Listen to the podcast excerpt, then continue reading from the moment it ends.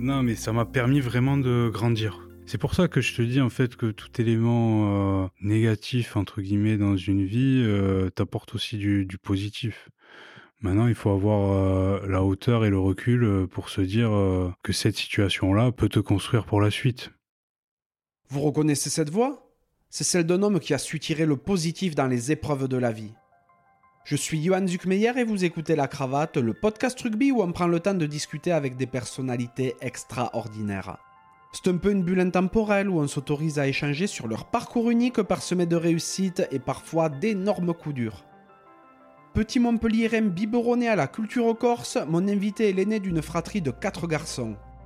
Tout jeune, il commence le rugby au MHR et fait rapidement montre de belles dispositions. Retenu dans toutes les équipes de France jeunes, il fait ses premiers pas en équipe 1 de Montpellier à tout juste 20 ans. Peinant à s'imposer dans l'effectif des Cistes et doté d'un caractère pour le moins volcanique, il s'engage en 2012 au Stade Montois, y passant trois saisons entre Top 14 et Pro D2. Il découvre par la suite le bon air des Pyrénées, rejoignant le Tarbes Pyrénées Rugby lors d'une saison pour ainsi dire mouvementée. À la suite de la rétrogradation administrative des Tarbes, il paraffe un contrat au Biarritz Olympique. Au sommet de sa carrière, sa vie bascule au cours d'une mêlée un soir de mars 2018. Bien entendu, je suis parti à la rencontre de Mathieu Giudicelli. À la suite de sa terrible blessure et d'une longue descente aux enfers, Mathieu parvient à sortir la tête de l'eau en reprenant ses études. Aujourd'hui bardé de diplômes, il porte la voix des joueurs de rugby en tant que directeur général du syndicat Proval. Se consacrant pleinement à sa vie pro et à sa petite Julia, Mathieu cherche constamment à progresser et à exploiter tout son potentiel pour ne rien regretter. J'ai été très touché par le parcours et la personnalité de Mathieu. C'est vraiment un drôle de mec et je suis persuadé que vous apprécierez notre échange. Comme d'habitude, si ce podcast vous plaît, n'hésitez pas à le noter 5 sur 5 sur la plateforme où vous l'écoutez, à laisser un commentaire sympa et à le partager autour de vous. Aussi, pour que la cravate perdure, n'oubliez surtout pas de rejoindre le club en vous rendant sur le lien en description de l'épisode. Votre soutien est capital. Trêve de bavardage et place à la conversation.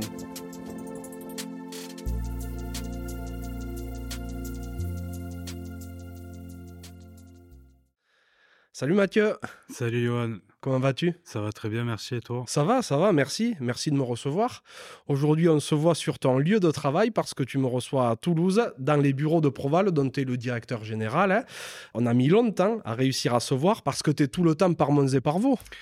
Oui, oui, c'est vrai que c'est une fonction qui demande beaucoup de, déplacements. Après, on le fait avec passion et là, on a réussi à trouver un, moment pour se voir. Donc, euh, très heureux de te recevoir. Ben merci. Ben en tout cas, ça me fait super plaisir d'être là aujourd'hui parce que ben, tu as d'abord été un grand espoir hein, du rugby français. Tu as mené euh, par la suite une jolie petite carrière en pro, passant par euh, Montpellier, Mont-de-Marsan, Tarbes, Biarritz.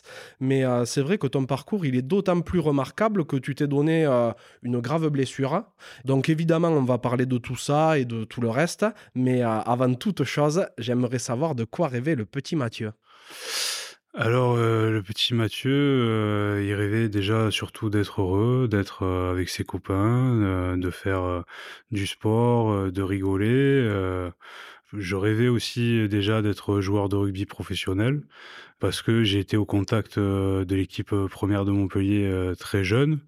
et donc, ces échanges, ces moments, ces souvenirs ont fait naître en moi cette envie que j'ai su réaliser par la suite. Ouais, t'étais quel genre de petit garçon? Alors moi, j'étais assez turbulent. il faut savoir que j'ai trois petits frères et entre le dernier et moi, il y a sept ans d'écart. Donc euh, à la maison, euh, à la maison, ça y allait. Euh, c'est vrai qu'on était tous un peu turbulents. donc je salue aussi ma mère parce que aujourd'hui je suis papa et j'ai uniquement une fille qui est sage comme une image et c'est déjà très compliqué. donc ma mère qui nous a élevés un peu seuls, ben, je la remercie et je la salue parce que ça n'a pas dû être facile. Mais pourtant, quand on t'entend, là, tu parais tout calme et tout, tout posé. Mais en fait, tu es un fou furieux. non, je, je, me suis assagi avec le temps. Euh, mais c'est vrai que oui, euh, quand on était petit, euh, c'était vraiment la guerre à la maison. on se battait en permanence. Bah, après, je pense que c'est ça dans, dans tous les foyers ah aussi. Voilà. Euh, puis nous, on avait le rugby, on était très sportifs, euh, on avait de l'énergie à revendre, euh, ce qui fait que euh, voilà, on, on, se donnait quelques coups. Bon, j'avais l'avantage d'être le plus vieux, donc c'était un peu plus simple pour moi, un peu moins pour mes frères, je pense. Mais on a vécu quand même de beaux moments tous ensemble. Ouais, t'as grandi où? À Montpellier. Montpellier même? À Montpellier même. Alors après, on faisait entre Montpellier et la Corse, on faisait beaucoup d'allers-retours. Euh, mon père est corse, j'ai eu une éducation très portée euh, sur l'identité corse, donc c'est vraiment très important pour moi aussi. Et après, non, oui, on a grandi à, à Montpellier. Euh, euh, à l'époque, on faisait aussi beaucoup de sport grâce à la mairie euh, de la ville de Montpellier, euh, et ça ça m'a permis un peu de, de toucher à tout. Ouais, ouais qu'est-ce qu'ils faisaient tes parents? Alors mon père, il est chirurgien orthopédiste euh, et ma mère est infirmière. D'accord. Donc tu dis que euh, c'est en grande partie ta, ta maman qui vous a élevé. Euh, c'est parce qu'ils sont séparés, tes parents? Non, non, c'est que mon père euh, travaillait beaucoup. il partait tôt le matin et il revenait tard le soir. Donc voilà, forcément, il y a une certaine absence qui s'installe. Euh, et il faut quelqu'un qui assure à la maison hein, parce que euh, on était tous euh, un peu petits et que donc elle nous a éduqués. Elle a fait tout son possible, elle a tout donné pour nous. Elle a sacrifié beaucoup de choses aussi. donc voilà, je remercie pour tout ça. Sachant que de base, en plus, la vie d'infirmière, c'est pas non plus de tout repos. Voilà, c'est pas de tout repos. Euh, bon, après, elle avait arrêté, elle s'était mise euh, en congé pendant cette période-là. Elle a repris à travailler quand euh, mon dernier frère a eu environ 15 ans. Mmh. mais elle s'est mise en dispo et elle s'est vraiment dédiée qu'à nous. D'accord. Donc, tu as trois petits frères, c'est ça? C'est ça, ouais. Comment ils s'appellent? Clément, Bastien et Vincent. Donc Vincent, dont on entend régulièrement parler, vu qu'il est actuellement joueur à Montpellier. C'est ça, il est actuellement joueur à Montpellier, il vient d'être champion de France. Donc comme quoi on se bonifie, euh, voilà, le premier, le deuxième, le dernier c'est le meilleur de la famille. Ah ben voilà, super. Voilà, donc c'est très bien. Et là il vient de signer à l'Aviron Bayonnais. Magnifique. Tes deux autres frères, qu'est-ce qu'ils font dans la vie?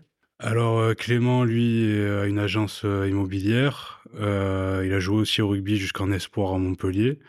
Euh, il fait partie de la génération 92 euh, qui a été championne euh, lors de, enfin, dans toutes les catégories, cadet, Crabos, Réchel, Espoir. Donc lui, il a aussi un palmarès assez exceptionnel. et Bastien, lui, a joué pareil jusqu'en Réchel Espoir à Montpellier.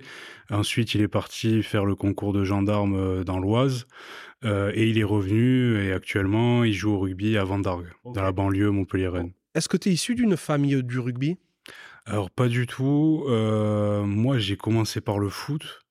Euh, j'ai même commencé par le judo avec euh, Patrick Vignal, euh, qui est une figure de, de, Montpellier. Ensuite, je suis allé au foot, au FC Le Maçon. Là, bon, moi, j'ai toujours eu un physique un peu atypique. J'ai toujours été grand, costaud. Et je trouvais pas vraiment ma place. Bon, j'étais gaulle, hein, donc euh, voilà. Et mon, mon papier, mon grand-père, euh, euh, m'a dit mais pourquoi tu n'essaierais pas le, le rugby? Et c'est à ce moment-là que je suis allé à Sabaté. Et là, dès le premier entraînement, je suis tombé amoureux de ce sport parce que j'ai trouvé ma place. La magie qu'il y a au rugby, c'est que tu peux être gros, tu peux être maigre, tu peux être grand, tu peux être petit. Ta différence, en fait, apporte au collectif. Bon, tu parles de Sabaté, c'est un peu le, le, le, stade mythique de Montpellier où toutes les catégories vont s'entraîner et, et, je crois où les féminines jouent oui. d'ailleurs aussi. Oui, oui, exactement. Elles jouent à Sabaté maintenant. Oui, c'est un, un, lieu à Montpellier euh, que j'estime beaucoup parce que j'ai vécu vraiment des, des moments inoubliables là-bas. C'était assez incroyable. Euh, la fête de l'école du rugby. Ma mère a été bénévole pendant 25 ans euh, au club. Euh, mon père aussi était très impliqué avec avec l'équipe première et Sabaté pour moi ben, c'est mon enfance quoi c'est le temple du rugby et, et cet endroit je je l'adore. À chaque fois que je repasse devant euh, j'ai un peu une montée d'émotion euh, je repense à les souvenirs. Derrière tu avais un chapiteau avec toutes les réceptions euh, après les matchs. Enfin c'était incroyable et c'est vraiment ce lieu qui m'a donné euh, ben, la passion pour le rugby et que j'ai gardé aujourd'hui jusqu'à aujourd'hui en moi quoi. Tu démarres à l'école de rugby à quel âge? Euh, je démarre à 7 ans, 7-8 ans, en 97-98. Et là, oui, je fais euh, toutes les catégories. Euh, comme je t'ai dit, mes parents étaient très impliqués dans la vie du club. On avait vu, enfin, on était allé à Montauban, à Sapiac, voir la finale contre le TPR, le Stade Cest à l'époque. Alors, alors là, je, n'en parle pas trop tarbé de ça, de cette finale, hein, parce qu'il y a, y a, un sentiment d'injustice qui est quand même assez énorme. Hein. Oui, je me souviens que c'était ouais, ouais, c'était une finale étriquée, que Montpellier marque dans les arrêts de jeu, je crois, sur un molle de, de Nina Visé qui plante l'essai. Enfin, un truc incroyable. Mais moi, c'est un souvenir qui reste gravé à vie. J'étais, je vais avoir quoi, 13 ans, c'était en 2003. Et c'était exceptionnel. Le soir, on avait fait la, troisième mi-temps au Corum avec Jean-Jacques Softer. Euh, euh, il y avait euh, il y avait plein d'artistes. Enfin c'était vraiment des souvenirs les premiers beaux souvenirs que j'ai eu du rugby. Bien sûr. Tu dis que tes parents étaient impliqués. Ton père était chirurgien pour les joueurs du club un peu des trucs comme ça? C'est ça en fait il intervenait au niveau de, de l'équipe professionnelle dans le staff médical bénévolement là aussi. Ouais, il n'était pas payé par le club. Et il faisait les déplacements avec eux, il allait à l'entraînement, voilà, il soignait les joueurs D'accord. de manière bénévole. Ok.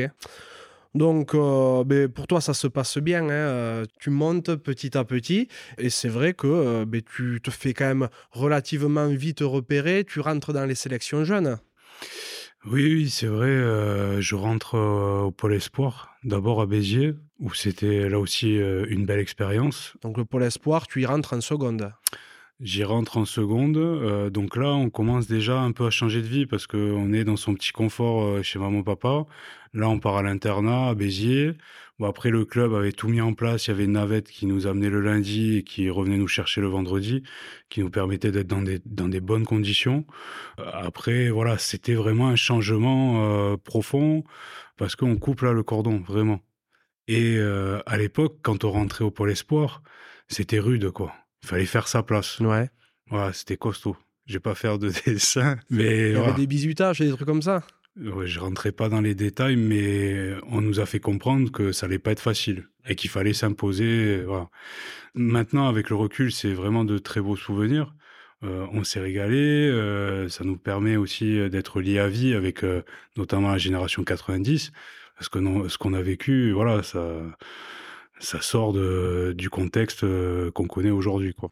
Et dès cette première année, ben, tu es retenu en équipe de France moins de 16 Ouais, les, premières sélections à Millfield, euh, euh, bah, à l'époque, il y avait qui euh, Romain Taufifénois, Victor Paquet, je pense. Euh, enfin, on était vraiment une belle génération et on commence déjà à toucher un peu au niveau international. Ouais.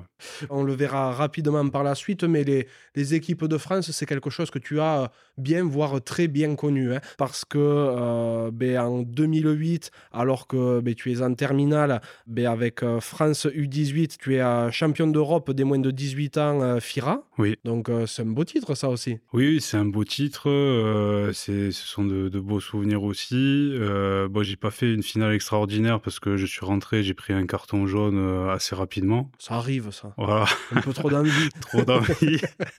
Euh, voilà. Donc, malheureusement, j'ai pas pu vraiment en profiter. Mais après, voilà, j'étais avec les copains. On a passé une très bonne soirée. c'est quand même de beaux souvenirs. Ouais. En plus, en Italie, c'était à Trévise. C'est ça, exactement. Ah, c'est top. Et cette année-là, en 2008, tu as ton bac aussi? Non, malheureusement, j'ai pas été un très bon élève euh, à Béziers cette année-là. Euh, je me suis vraiment consacré euh, qu'au rugby. J'ai fait une erreur hein, de, débutant. j'ai loupé mon bac de 0,20. Oh. Voilà, donc j'ai pu valider plusieurs matières et passer mon bac l'année d'après à Marcoussis. Et oui, parce que effectivement, après tes trois ans de pôle, ben, tu rentres à Marcoussis et tu arrives avec une super génération. Oui, oui, vraiment une belle génération avec euh, que des bons mecs aussi. Euh, on a passé vraiment des, moments formidables euh, là-haut. ça nous a aussi appris à devenir, enfin, toucher un peu au professionnalisme avec Gérald Bastide qui était notre coach, qui était aussi un coach remarquable, avec qui on a beaucoup appris, tant sur le plan sportif que humain, que citoyen. Euh, donc c'est quelqu'un que j'estime beaucoup et pour qui j'ai beaucoup d'affection. Et ponctué par une tournée en Afrique du Sud, euh, où là aussi on a vécu de, beaux moments. Et voilà, non, vraiment une très très belle année avec que des bons mecs. on s'est régalé. Oui, mais tu parles de bons mecs. C'est vrai que cette année-là, ben, ça rejoint un petit peu le, podcast que j'ai fait il y a quelques semaines avec Alexis Balès, parce que tu étais avec lui. il y avait donc Victor Paquet, Rémi Lamera, Antoine Herbani et tant d'autres. Ouais, exactement. Et on faisait preuve quand même d'une solidarité. On était tout le temps ensemble. Il n'y a jamais eu d'accrochage. On était vraiment, c'était une famille, quoi. Et même maintenant, on le ressent. même si ça fait dix ans qu'on s'est pas vu, on se revoit. C'est comme si hier on s'était vu, quoi. Il y a vraiment ce lien fraternel qui est fort et qui est toujours présent aujourd'hui. Ouais, est-ce que quand vous vous croisez, on t'appelle toujours Mireille Mathieu? Ça, c'est Rémi. Ça, c'est Rémi. C'est Alexis. Alexis ça. ouais. Non, non, ouais, c'est vrai qu'à cette époque-là, j'avais une coiffure euh, particulière parce que je m'étais laissé un peu pousser les cheveux et, et voilà. Bon, ils se moquent de moi, mais parce qu'ils n'avaient pas de cheveux à l'époque. et il paraît que, ton, euh, tu avais du mal à faire tenir le bandeau aussi. Quand ah ouais, non. Non, non, mais ça, c'était, oui, c'était un match en Afrique du Sud où j'avais un chou, en fait, un début de chou et ça fait hyper mal, en fait, quand tu joues pilier, ça continue de frotter, ça grossit jusqu'à exploser, mais voilà, c'est hyper douloureux. Et donc, j'avais demandé au médecin de me faire un bandeau, de me faire un bandeau, mais il me l'avait fait sur les cheveux, donc ça, c'était horrible. On aurait cru un, un tennisman, en fait. Donc, euh, non, c'est vrai que c'était un look euh, atypique, mais, mais au moins, bon, ça, ça avait permis de ne pas avoir trop mal. Quoi. Ben oui, ça c'est sûr. Mais euh, c'est vrai qu'entre la coiffure et le bandeau, ça devait être pas mal quand même. T'as le bac à Marcoussis? Oui, j'ai le bac à Marcoussis. Euh, donc, euh, on faisait notre semaine classique avec tout le monde. Et ceux qui n'avaient pas eu leur bac restaient le vendredi pour aller en cours, justement, et pour avoir leur bac. Donc, ouais, ça s'est bien passé. J'ai finalement eu mon bac avec plutôt une bonne moyenne. Hein, enfin, plutôt moyen plutôt. Parce que j'avais eu 11, 11 et demi, et voilà, mais ça passe. Ça passe, exactement. Mais franchement, c'est, j'entends beaucoup de dénigrement par rapport à Marcoussi, mais moi, j'ai vraiment apprécié cette période-là. Euh, on prenait soin de nous, tu avais les femmes de ménage, enfin, tu avais le repas qui était prêt, tu étais dans un cocon, mais c'était exceptionnel tu avais tout qui était fait euh, pour euh, justement penser que à ta carrière pro et te préparer à devenir professionnel. Les moyens étaient mis en place, il y avait Jean-Claude Scrella à l'époque aussi, euh, qu'on craignait, on faisait ah attention. ah ouais. J'en ai reparlé en plus il y a pas longtemps, j'ai dit oui, c'est vrai qu'on te craignait à l'époque. Et non, on a passé vraiment de, de bons moments quoi. Donc, euh, ben, fin de saison, tu, tu rentres au Bercail, hein, sur, euh, sur Montpellier, et euh, tu rentres directement au centre de formation à ce moment-là? Oui, ouais, ouais, je signe mon premier contrat Esport Pro à ce moment-là. donc, c'était jeune à l'époque, hein, on était quasiment que ceux du Pôle France à signer ce type de mhm. contrat. Donc, tu as 20 ans Ouais, j'avais 19-20 ans, c'est ça. et je signe ouais, ce premier contrat qui est un peu un symbole parce que bon, euh, tu gagnes pas non plus des milliers des cents, euh, mais ça vient concrétiser quand même un parcours de formation, de pré-formation, pré-centre de formation, qui est abouti au final parce que tu signes ce premier contrat. Alors c'est la première pierre, on va dire, parce qu'après il faut quand même continuer à travailler pour aller chercher d'autres contrats, mais c'est quand même euh, un beau symbole. Ah ben oui, je veux. Et tu te retrouves en, début d'année 2010, donc, à retenu dans le groupe euh, moins de 20 de l'équipe de France. Oui, exactement, euh, avec euh, Philippe Serra, Philippe Bauer, David Ocagne. On fait le, tournoi destination et là je me rends compte que bon, je suis pas vraiment en forme, je me blesse, ça devient compliqué et donc je, je suis pas retenu pour la fin du tournoi. Euh, donc grosse remise en question. Euh, ils m'ont demandé de perdre un peu de poids aussi pour pouvoir revenir pour faire la Coupe du Monde. Et au final, je me suis blessé, donc euh, je n'ai pas pu participer à la Coupe du Monde. T'étais beaucoup trop lourd à l'époque. Hein ouais, à cette époque-là, oui, j'avais, j'étais à 125 kilos. Je pense que j'étais assez lourd. Et c'était les prémices du, du, jeu en mouvement où on nous demandait vraiment de courir encore plus. Et là, j'étais pas dans les clous. Donc, euh, quand t'es pas dans les clous au rugby, ben, la sanction, elle tombe direct. Ah, c'est sûr. Ben, 125 kilos, pourquoi? Un 84 par là? Ouais, par là, ouais. Ouais. Mais euh, tu t'accroches, tu t'accroches euh, tant et si bien que euh, fin de saison, tu te rapproches du groupe premier. Oui, en gros, oui, je fais le stage d'été avec l'équipe première. donc, c'est c'est l'année où Fabien Galtier arrive aussi, il me semble. Euh, et donc, euh, je commence à, à tutoyer euh, ben, le, le groupe professionnel. Euh, là, c'est pareil, on voit euh, le niveau d'exigence. euh, il faut y aller. On s'entraîne trois ou quatre fois par jour. On est en mode commando. Fabien, il a des niveaux d'exigence vraiment très élevés. Et nous, c'est vrai qu'au niveau centre de formation, ça nous fait bizarre, quoi, parce que là, bah, tu, tu passes de rien à tout. Donc, euh, je me souviens, on se levait très très tôt. euh, C'était euh, dans une station de ski, mais même l'été, il neigeait le matin. et ouais, des entraînements à haute intensité et qui durent longtemps, quoi. Ouais. Mais le travail paye parce que le 9 octobre 2010, tu fais ta, ta première avec, avec l'équipe 1 de Montpellier contre Exeter en challenge. Ouais. Oui, c'est vrai, ouais, beau souvenir. Moi, j'étais, j'étais remplaçant, mais je suis rentré quand même une vingtaine ou une trentaine de minutes. Donc, euh, le cadre magnifique, euh, Exeter, euh, les supporters qui font des chants euh, indiens. Ouais. Ils ont plus le droit maintenant. Ah, ils ont plus le droit. Et non, Ouais, c'est jugé euh, raciste. ok. Mm. Donc oui, à l'époque, il, fe- enfin, il faisait encore ce chant-là. C'était exceptionnel, ça, quand même. hein. Énorme. Ouais. énorme et euh, donc je fais quelques mêlées, euh, je gagne quelques pénalités, donc j'étais vraiment content de moi.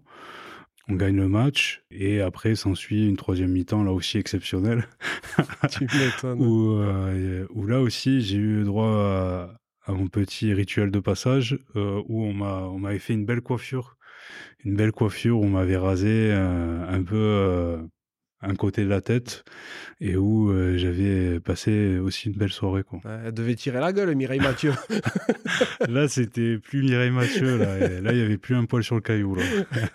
je, vois un peu le, je vois un peu le genre. voilà. Et euh, mais qu'est-ce que ça te fait, toi, le, le petit Montpellierin, hein, donc de, euh, d'être dans cette grande équipe maintenant? Bah, ça me fait, euh, ça me fait forcément quelque chose. euh, beaucoup d'envie, euh, de l'appréhension, envie de bien faire. Moi, je suis quelqu'un d'entier. euh, et là, c'est vrai que dans ce contexte-là, bah, tu as envie de tout casser, quoi.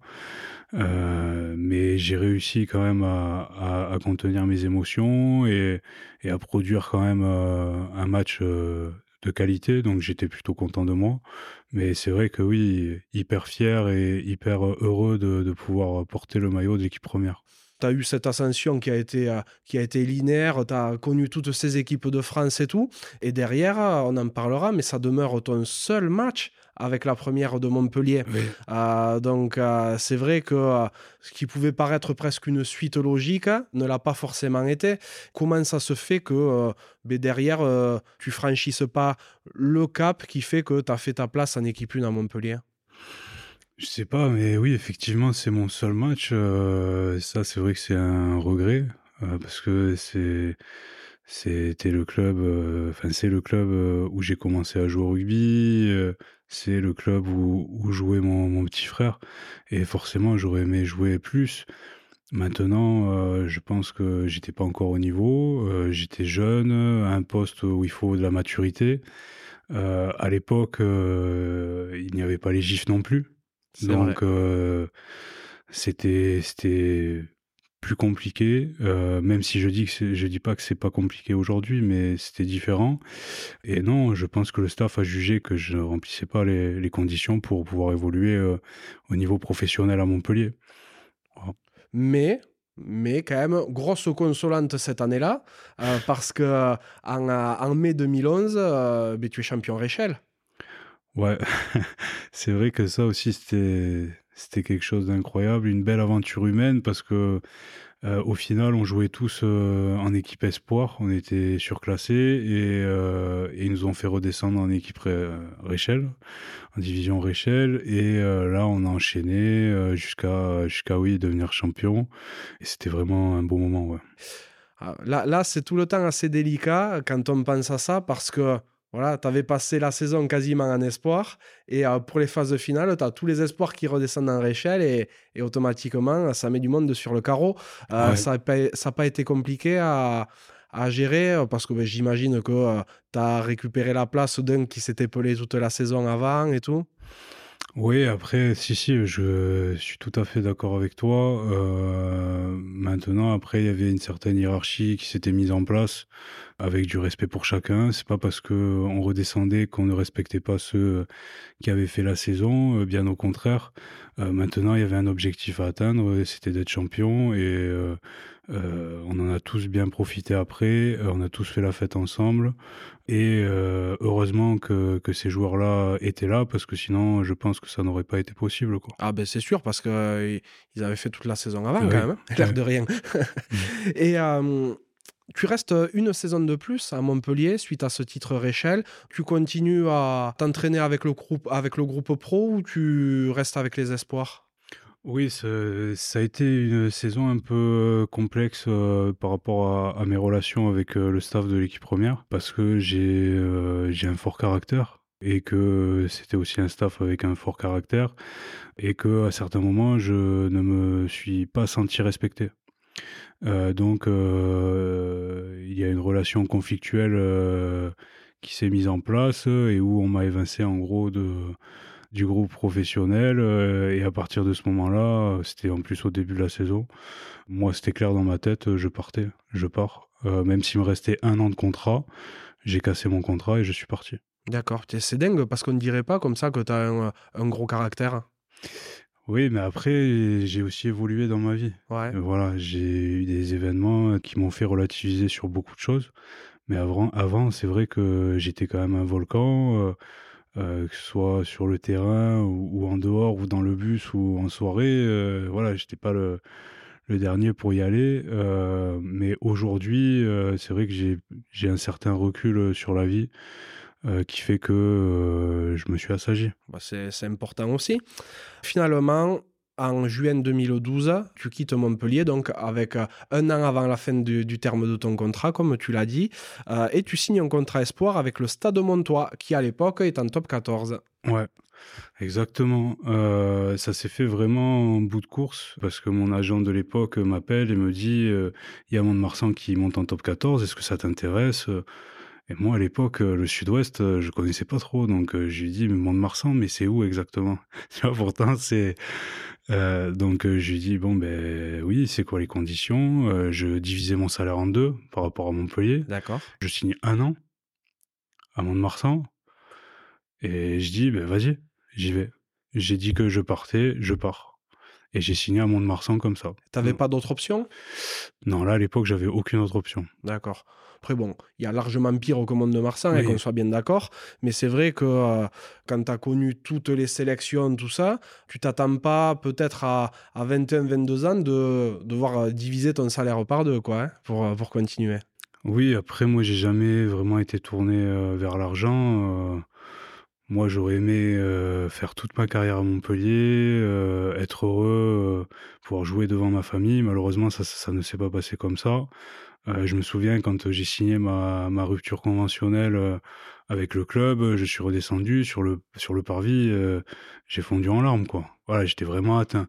Mais maintenant, voilà, je m'étais mis dans la tête, Mont-de-Marsan, c'est un pari aussi. Il faut y aller, il faut jouer et il faut lancer ta carrière, quoi. Mais c'est effectivement ce qui se passe. Tu fourbis tes armes en top 14 et, et tu joues.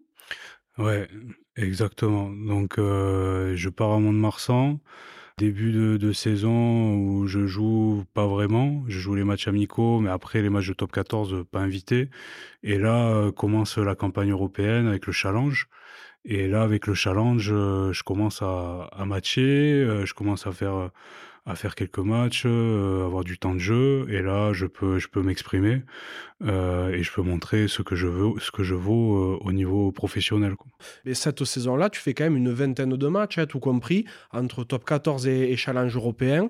Tu es relativement peu titularisé parce que ben, tu es encore jeune, hein, il, faut que, il faut que tu fasses tes preuves, mais tu tapes dans l'œil quand même à, à, à certains clubs, plus principalement l'UBB.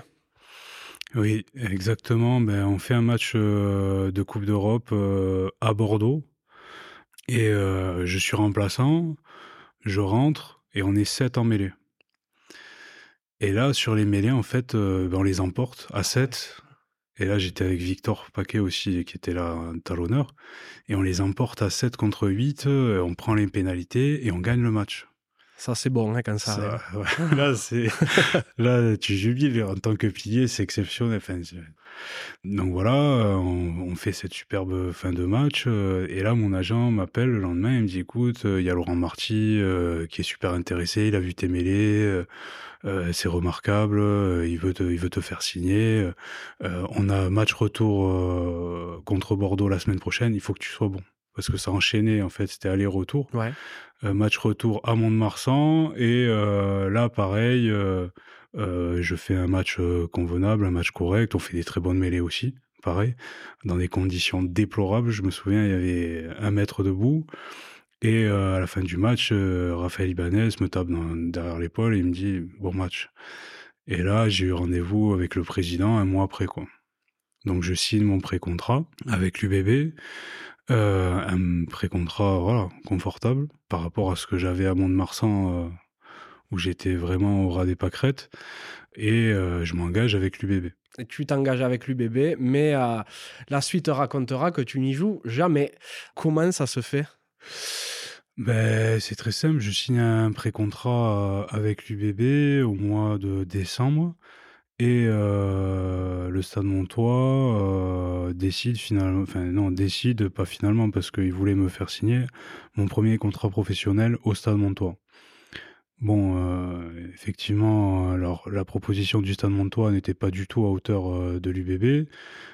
puis l'UBB top 14, tu vas vivre à Bordeaux, c'est plutôt sympa, club d'avenir, avec d'autres moyens. Euh, donc forcément, tu as des étoiles plein les yeux et euh, tu as envie d'aller à l'UBB, pas de rester à Mont-de-Marsan. Même si Mont-de-Marsan euh, m'a lancé et a lancé ma carrière. Et donc, on a commencé à avoir des discussions. et là, c'est engagé un peu un rapport conflictuel entre le club, entre le Stade Montois et moi, pour me garder, où je recevais des recommandés, des trucs comme ça. Voilà. Donc euh, c'était pas vraiment cool quand tu as 22 ans. Et ça traîne, ça traîne. Ils demandaient des indemnités de formation pour me bloquer. Indemnité de formation alors que tu avais passé qu'une saison? Oui, mais j'étais des centres de formation encore à Ah d'accord, ok. Donc tous les matchs que je faisais en première euh, déclenchaient en fait des indemnités de formation. Ok. Donc là j'étais au plafond et euh, ça faisait une certaine somme pour l'époque. Donc bloqué. Et au final, à la fin, euh, Laurent Marty me dit euh, écoute, euh, on s'appelait quand même régulièrement, et me dit écoute, si tu veux venir, je paye les indemnités. Mais sauf qu'entre-temps, il avait fait signer quatre ou cinq piliers à mon poste. Donc j'ai dit écoute, Laurent, merci, mais je vais jamais jouer si je viens. Il y avait que des piliers expérimentés, Poux, Benjamin Sa, enfin voilà, des, des mecs haut niveau. Et donc, je lui dis, écoute, on se rappelle dans quelques années, je vais prendre de l'expérience en Pro D2, je vais progresser en Pro D2 et je reviendrai en top 14 plus tard. Donc, je décide de me réengager avec Mont-de-Marsan, avec là, pareil, des conditions qui sont pas du tout à la hauteur de, de ce que j'avais signé à Bordeaux, mais je décide quand même de m'engager avec eux et j'étais quand même reconnaissant de euh, de ce qu'ils avaient fait pour moi, euh, de me sortir aussi de la galère et de me lancer euh, dans le grand bain. Quoi. Ouais, bien sûr. Et mais j'ai l'impression que le, président de Monde 2, c'est pas incommode, hein, parce que Boulou, JB Dubier, m'avait dit, ben, il lui est arrivé peu ou prou la mmh. même histoire, hein, parce qu'il intéressait à l'époque l'UBB et ils n'avaient pas voulu le laisser partir. Hein. Évidemment, il est parti après, mais. mais J'étais là. Ouais, tout à fait. À la première approche, euh, ils n'ont pas voulu qu'il parte. Hein. Non, oui, Jean-Robert, euh, c'est le président emblématique euh, du Stade Montois. Après, c'est quelqu'un qui est dur en affaires aussi. Voilà, qui, a, qui a réussi aussi de, très belles entreprises, qui est un très bon entrepreneur. maintenant, effectivement, oui, c'est le rugby pro aussi. Il n'y a plus de sentiments. On est dans une relation employeur-employé faut tenir ses engagements et donc respecter son contrat. Et peut-être que le Stade Montois ne, ne perdurerait pas en Pro D2 presque à tutoyer le, le top 14 si, ben, s'il n'y avait pas des règles comme ça aussi, parce que s'il laissait partir tous les joueurs, ben, peut-être que tous les ans, il faudrait refaire tout l'effectif et ce serait compliqué de, de, survivre dans ce petit coin des Landes. Quoi, hein. ah, mais c'est sûr que oui, le bassin économique n'est pas comparable à, d'autres métropoles françaises. Complètement. Et que donc, on fait avec les moyens du bord, mais ils ont la chance quand même d'avoir un état d'esprit euh, au Stade Montois, qui fait que les gens se, se sentent bien et, restent. Euh, il y a aussi euh, des mesures réglementaires qui ont été mises en place pour préserver la formation. maintenant, oui, effectivement, ce sont des territoires comme les, les, anciens très grands clubs français qui sont voués à, à souffrir un peu. C'est ça. Voilà, des enjeux économiques actuels. Mmh. Donc, il est parfois utile qu'il y ait un président qui, fasse preuve d'un peu de poigne pour garder ses forces vives. Ça peut se comprendre. Donc, euh, effectivement, tu restes au stade Montois, donc tu signes ce contrat de deux ans et tu découvres la Pro D2 parce que, ben, effectivement, vous êtes descendu. Donc, la première saison 2013-2014, ben, vous terminez euh, un peu en dessous de la zone de qualif parce que euh, ben, vous faites septième. Il fallait s'adapter à la division, peut-être Oui, il fallait s'adapter à la division. On a un changement de coach aussi avec l'arrivée de Christophe Lossuc. Donc euh, il faut remettre en route euh, la machine, tout simplement. Fait un début de saison un peu compliqué, euh, mais après au fil de l'eau, on arrive à, sortir la tête de l'eau justement et à finir juste avant les qualifs. maintenant, voilà, c'est pas une saison qui restera dans les annales, quoi. Ouais. Et toi, à titre perso, tu te sens bien malgré le, le petit bras de fer qu'il y a eu la saison d'avant, tout ça? Non, non, je me sens pas bien du tout. Euh, ça a cassé quelque chose euh, au niveau de la confiance.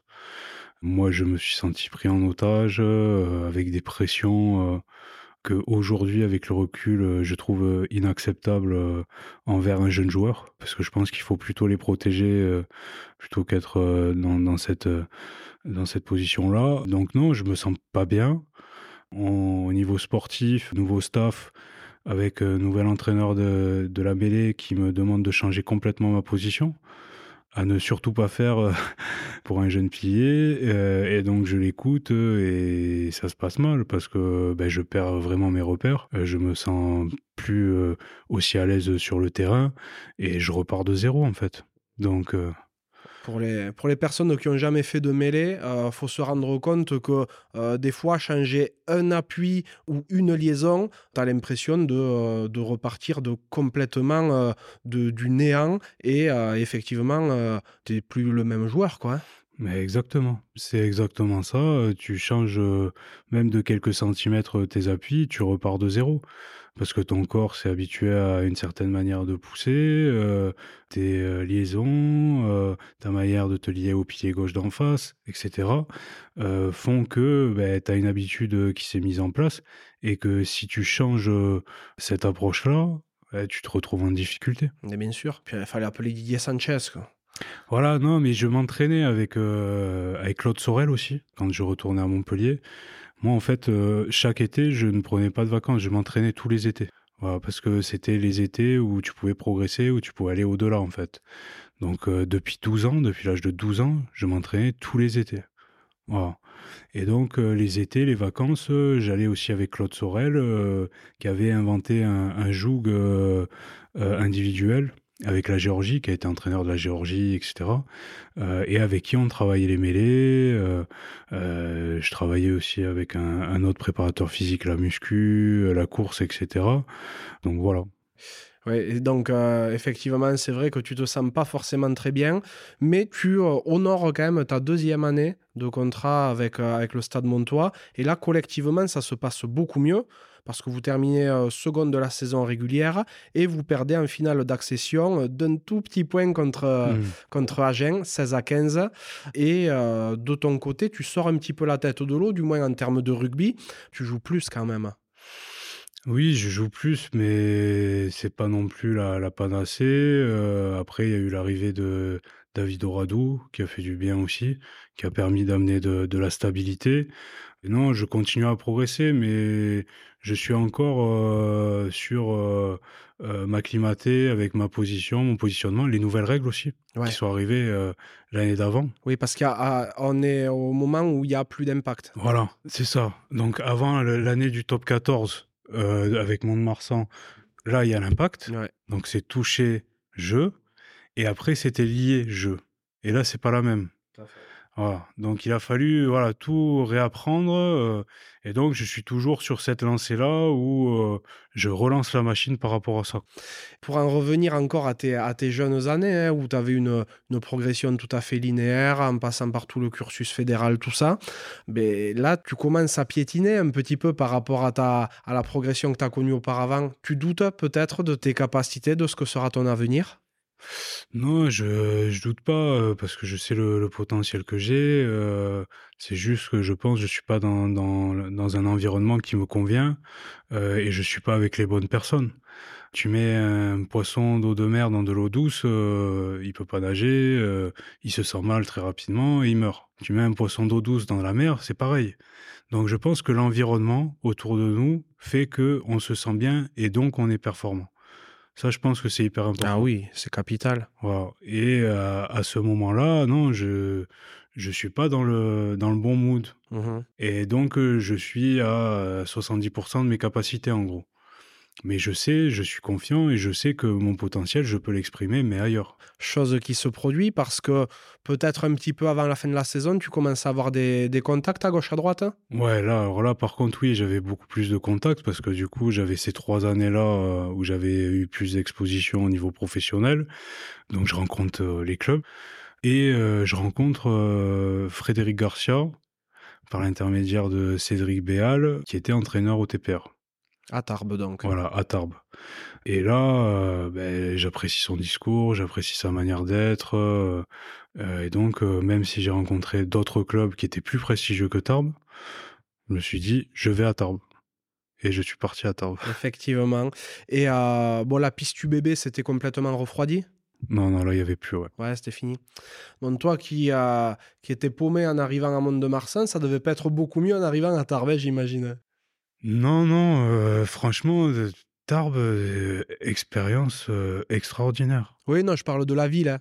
Oui, la ville, mais même la ville. En fait, la ville, ça bouge le soir, ça sort, c'est étudiant. Euh, tu mets Tarbes et Mont-de-Marsan à côté, Mont-de-Marsan, il n'y a rien. Là, Tarbes, ça bouge vraiment. Il y a, il y a des endroits sympas pour sortir. Je me suis régalé à Tarbes. D'accord. Franchement. Bon, et là, les- il y a certains auditeurs qui sont sur Pau et tout, qui disent que Tarbes est complètement pourri, qui peuvent écouter ce que tu es en train de dire. hein. C'est pas si mal que ça. hein. Non, mais moi, les Palois, à mon époque, ils sortaient à Tarbes. hein. Ah, voilà. Les Faut, Palois. faut- faut remettre l'église au centre du village un petit peu. Ah, mais c'est vrai. Je croisais plein de Palois qui sortaient Ouais, à Tarbes. c'est vrai, c'est vrai, il y en a. Ah, non, mais Tarbes, incroyable. Et euh, donc, euh, la saison commence super bien pour toi parce que tu as du temps de jeu. Ben oui, exactement. euh, vraiment un environnement où je me sens vraiment bien, avec que des bons mecs. La ville, je me sens super bien. On passe euh, vraiment euh, du temps ensemble. On est tout le temps ensemble avec les joueurs. On rigole.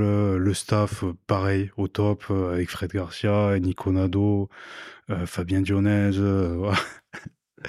Donc, Euh, salut euh, la Dionne. voilà. On salue la diode. Et donc, euh, oui, euh, comme je t'ai dit, quand tu te sens bien, tu peux tu peux t'exprimer.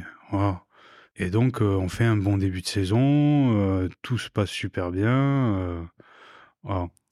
Jusqu'à un certain moment. Exactement, parce qu'à la neuvième journée, vous apprenez par le biais de la DNACG que ben, vous allez avoir un retrait de 15 points sur le championnat en cours et surtout qu'à la fin de la saison, vous allez être rétrogradé d'une division par rapport à celle dans laquelle vous seriez censé évoluer l'année d'après. Ouais. Donc, euh, ben, si vous vous maintenez en Pro D2, malgré les 15 points de retard, ben, euh, vous vous retrouverez, quoi qu'il en soit, en Fédéral 1 l'année suivante. Mm.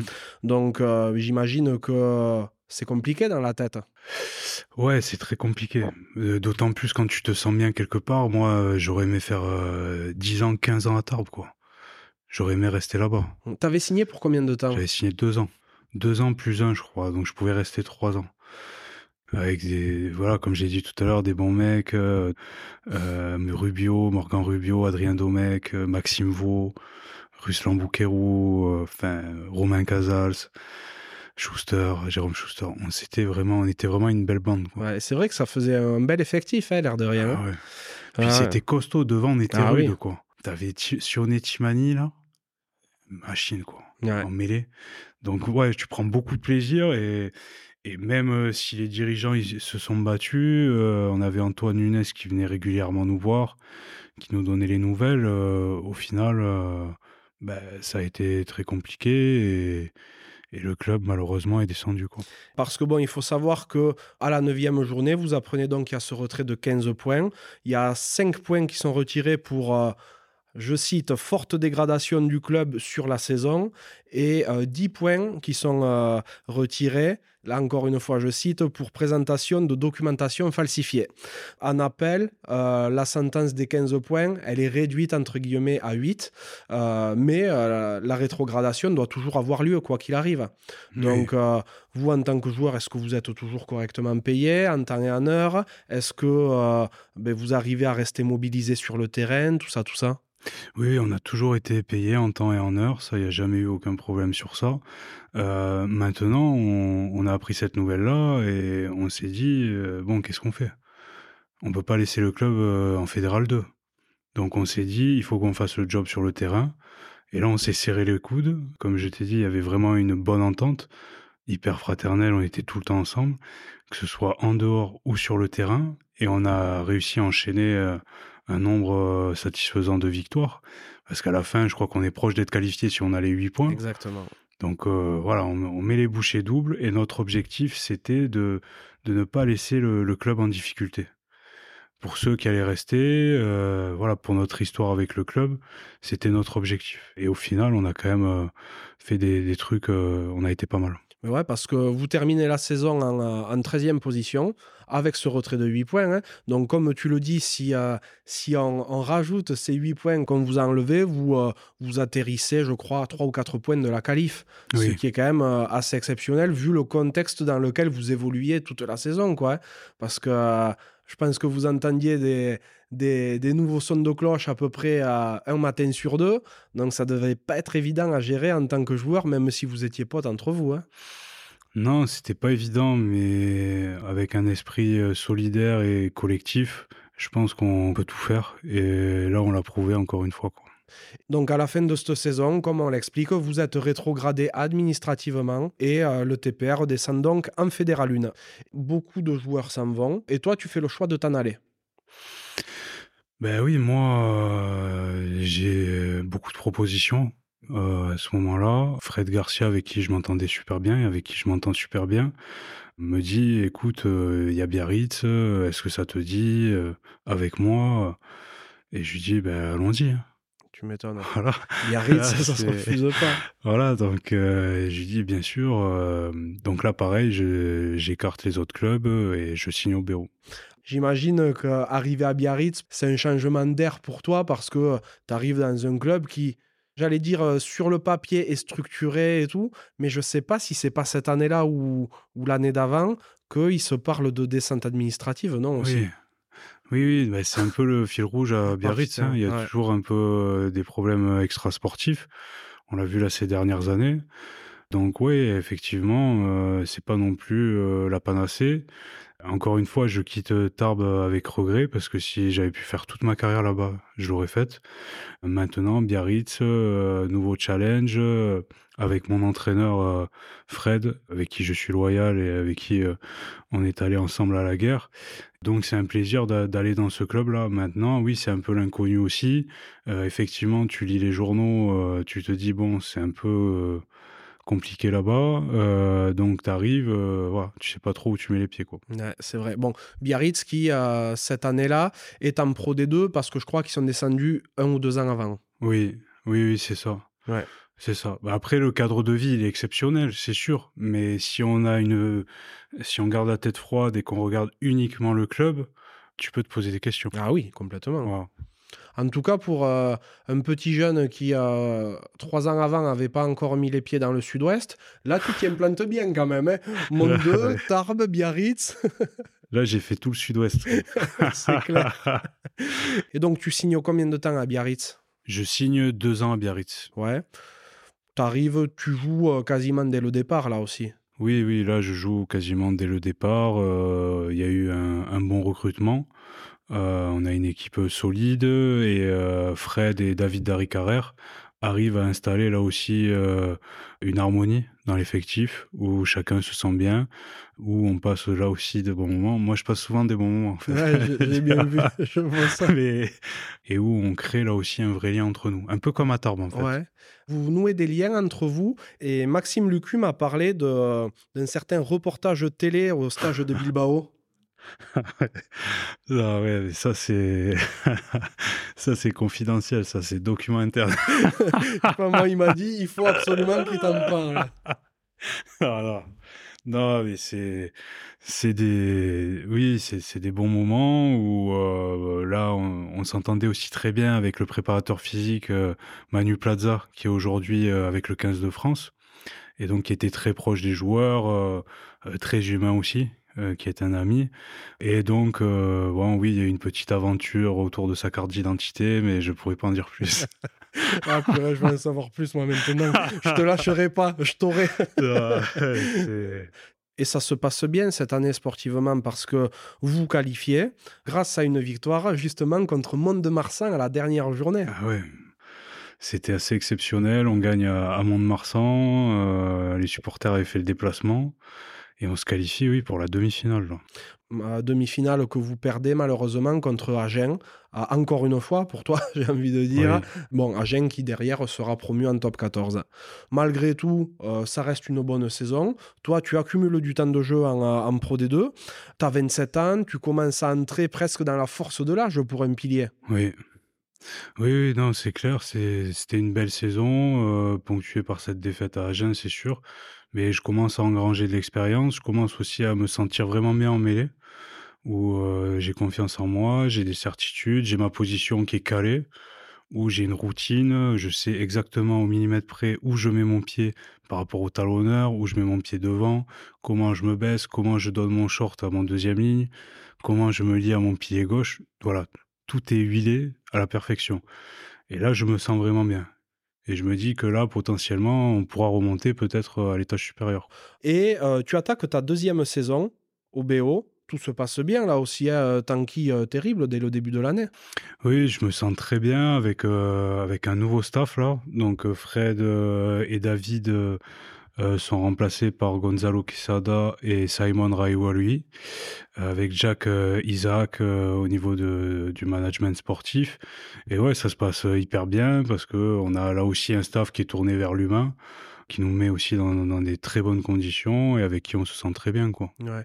Et justement, ben, Max Lucu m'en avait parlé hein, de, de, ce staff et plus particulièrement donc, de Gonzalo Quesada. Mhm. Il m'a dit que c'était quelqu'un qui l'avait beaucoup marqué humainement. Ouais, c'est moi encore aujourd'hui, euh, c'est quelqu'un que j'apprécie beaucoup et pour qui j'ai beaucoup d'affection. Quand j'ai eu mon accident, il a quitté le match. Il est venu avec moi, il est resté avec moi jusqu'à 3 heures du matin. Il m'a tenu la main, il a, toujours été présent euh, et c'est quelqu'un que j'aime beaucoup. C'est vraiment quelqu'un que j'aime beaucoup et je lui dis, hein, j'ai déjà dit, hein, c'est quelqu'un qui compte. Euh, on s'écrit, on se parle. Et il y a peu de gens comme ça, franchement. Tu y es venu de toi-même. C'est vrai que cette saison-là, euh, ben, tout se passe bien pour toi. Tant qu'il euh, ben, quasiment euh, tout le début de saison, même enfin, jusqu'en mars, tu as, fait une quinzaine de matchs déjà, donc euh, quasiment tout, hein, pour ainsi dire. Et le 8 mars, vous vous déplacez à Perpy. Et ben, c'est un match comme les autres, hein, ni plus ni moins. toi, tu as ta routine et une mêlée comme euh, mille autres que tu as joué cette saison-là et depuis le début de ta carrière. Mais euh, contrairement à d'habitude, ben, tu te relèves pas. Non, ouais, c'est un moment très compliqué. Hein. Ça me fait toujours beaucoup de mal euh, d'y repenser. C'est un peu le, moment le plus douloureux de ma vie. Enfin, c'est le moment le plus douloureux de ma vie. Tout s'est écroulé tous les sacrifices que j'avais faits depuis, depuis 15 ans s'effondrent. Et, et, là, tu sais pas, tu sais pas de quoi l'avenir va être fait. J'étais opéré en urgence à Bordeaux. Je suis resté 15 jours à l'hôpital. Bah, déjà, concrètement, qu'est-ce qui se passe en fait? Donc déjà, on est à la 38e minute. Mmh donc fin de première mi-temps. mêlée. Et à l'impact, je sens une décharge dans ma jambe. Donc tu es en mêlée, tu restes dans la mêlée, tu es bloqué. Et là, sur la double poussée, j'ai senti une encore plus grosse décharge. Et là, j'ai senti que ça allait pas du tout. Je sentais plus ma jambe. Donc, je me suis délié de mon talonneur. Je me suis mis en position de sécurité au sol. Et là, au sol, le kiné est arrivé. Ils ont commencé à me faire les premiers tests. ça ne répondait plus. Donc là, transféré directement au vestiaire d'abord. Donc, ils m'ont mis au milieu du vestiaire. Là, mes coéquipiers sont venus, parce que c'était la mi-temps. Donc moi, j'étais en état de choc. Je me souviens même plus de ça, mais il y en a qui ont pleuré. Euh. Oui, bon, pour expliquer, tu es quand même resté longtemps au centre du terrain. Tu es resté 10-15 euh, ah minutes. Euh. Ben après, moi, je me souviens plus. Tu es resté 10-15 minutes avant d'être d'être évacué au vestiaire. Donc c'est vrai que ben, tout le monde était très inquiet. Je me souviens juste avoir été transféré à l'hôpital. On m'a mis les premières, les premières doses de morphine et tout ça. Et là, j'ai fait un examen complet de, tout le corps, de toute la colonne vertébrale, pour savoir exactement euh, ce qu'il y avait. Donc, j'ai fait d'abord un IRM, un scanner, des radios et tout ça. Et là, ils m'ont dit, il faut opérer en urgence, sinon vous perdez votre jambe. Et donc là, bon, il y avait le président du club, euh, le médecin du club, Gonza. Donc, euh, je vois avec le médecin, il voit aussi avec mon père et on décide de me faire transporter euh, en urgence à Bordeaux parce que ce sont les référents de, la Ligue nationale de rugby pour me faire opérer en urgence. Donc je suis transféré le, le lendemain matin à 6 h Donc là, le match, je me blesse à quoi? 22h, 21h30, 22h. Et je suis transféré le lendemain matin et je me fais opérer, ouais, le matin, quoi. par Pierre Bernard? Non, c'est le docteur Guérin. C'est l'associé de Pierre Bernard, euh, qui était de garde ce jour-là, mmh parce que c'était le week-end, euh, et qui m'a opéré en urgence, qui a fait un travail euh, formidable, parce que ben là, il n'y avait plus rien qui répondait. Hein. donc là, tous les nerfs ne répondaient plus. Là. Mais alors que tu n'as pas eu un, choc en particulier, en fait. Ça a été une entrée en mêlée classique et il y a quelque chose qui s'est déréglé. Le, le, choc, ça a été l'impact de la mêlée, en fait. C'est ce qui a déclenché les doubles hernies. En fait, j'ai eu double hernie les deux hernies ont été déclenchées par le choc en mêlée. Et après, elles sont sorties avec la pression. D'accord. À quel étage? C'est le bas du dos, c'est L5, S1 et L4, L5, je crois. Ah, bienvenue au club Donc là, double hernie, en fait, foraminale. Foraminale, c'est là où passe le nerf sciatique. tout à fait. Donc en fait, elles sont venues se loger dans ce trou-là, ont comprimé le nerf, quand le chirurgien, sur le rapport d'opération, il a marqué euh, le nerf était violacé et enflé euh, par la compression. Quoi. Donc, euh, opéré en urgence, et ça a été le parcours du combattant après quand même. Tu avais eu des alertes avant? Non, jamais d'alerte. Au niveau des, des cervicales, oui. là, j'ai eu quelques. Enfin, tu vois, là. Ouais. Mais au niveau du bas du dos, jamais. D'accord. C'est arrivé sans me prévenir. Au moment de l'accident, tu as, eu peur, tu as compris qu'il se passait quelque chose de grave ah ouais. J'étais tétanisé, j'étais franchement, j'étais pas bien. Mmh. J'étais vraiment en état de choc. Mais après, tu, tu réalises pas forcément. Tu te dis que tu vas rejouer. Euh, non, mais là, ça a été rideau, quoi. C'est vrai que derrière, ben, ça suit à le process classique de rééducation, c'est-à-dire que tu pars au CERS à Cabreton, tu y restes un certain temps. D'ailleurs, euh, tes coéquipiers, en, partant à, un match, euh, viennent te faire un petit coucou.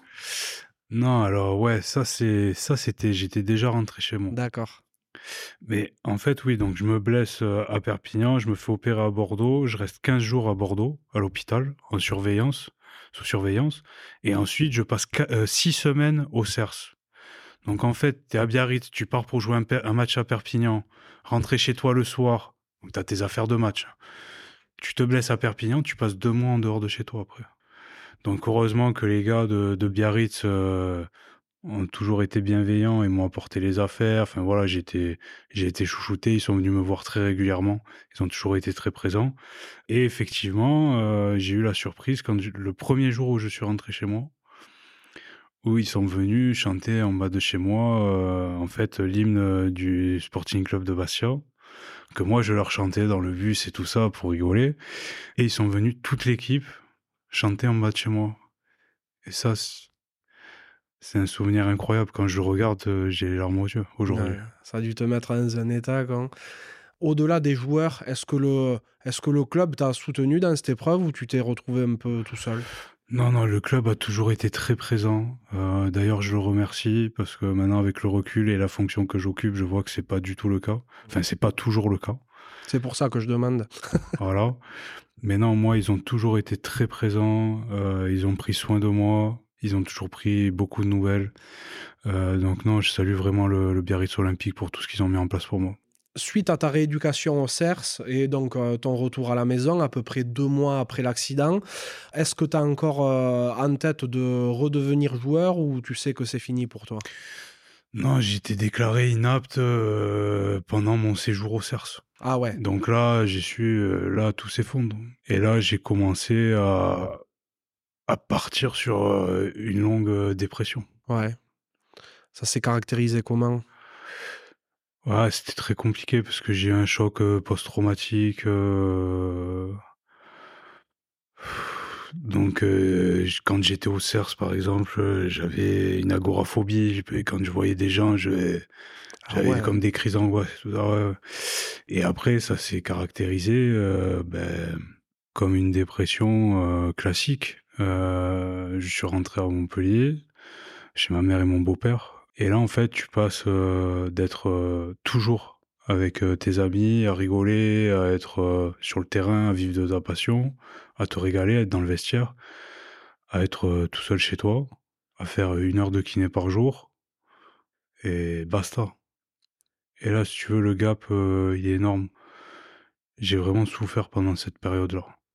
Parce que tout ce que j'avais mis en place, comme, dit, comme j'ai dit tout à l'heure, euh, tous les sacrifices que j'avais mis en place pour y arriver, moi je prenais jamais de vacances, euh, j'étais un acharné du travail. C'était pour jouer jusqu'à 37 ans, quoi. C'était pas pour jouer jusqu'à 28, 28 ans. Ouais, je comprends. Et comment tu t'en sors de cette dépression déjà? Et comment tu rebondis derrière? Ben, je m'en sors. Euh... Je sais pas si on s'en sort vraiment un jour en fait. Hein. T'as pas fait le deuil encore de ta carrière? C'est toujours compliqué. Euh, tu y repenses, euh, tu vois les autres jouer, t'as toujours envie de jouer. J'ai que 33 ans. Ouais.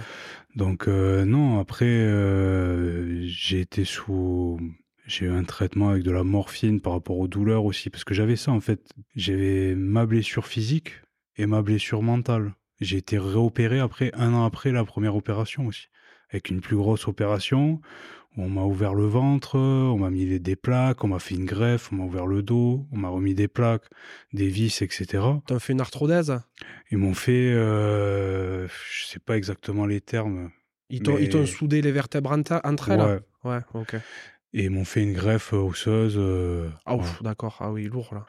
Donc euh, non, euh, là une opération hyper lourde aussi. Donc en fait j'avais la blessure physique et la blessure mentale, il fallait composer avec les deux, il fallait avancer et il fallait se relever. Tu vois la situation... Euh, dure, hein Hyper dure. Moi j'ai la chance d'avoir une famille qui est très proche de moi, qui m'a beaucoup aidé, qui a toujours été présente. Et j'ai réussi à me relever grâce à eux, quoi. J'ai réussi à me relever grâce à eux on y reviendra peut-être tout à l'heure, mais quand j'ai pris mes fonctions à Proval, je me suis dit, mais le gars qui a pas de famille, qui est tout seul, il fait comment lui? Il appelle qui? Donc voilà, je me suis relevé comme ça et, après, euh, ce qui m'a permis aussi vraiment de me relever, parce que tu as une perte d'identité en fait. Quand, ça s'arrête, tu ne sais plus à quoi tu sers, tu ne sais plus où tu vas.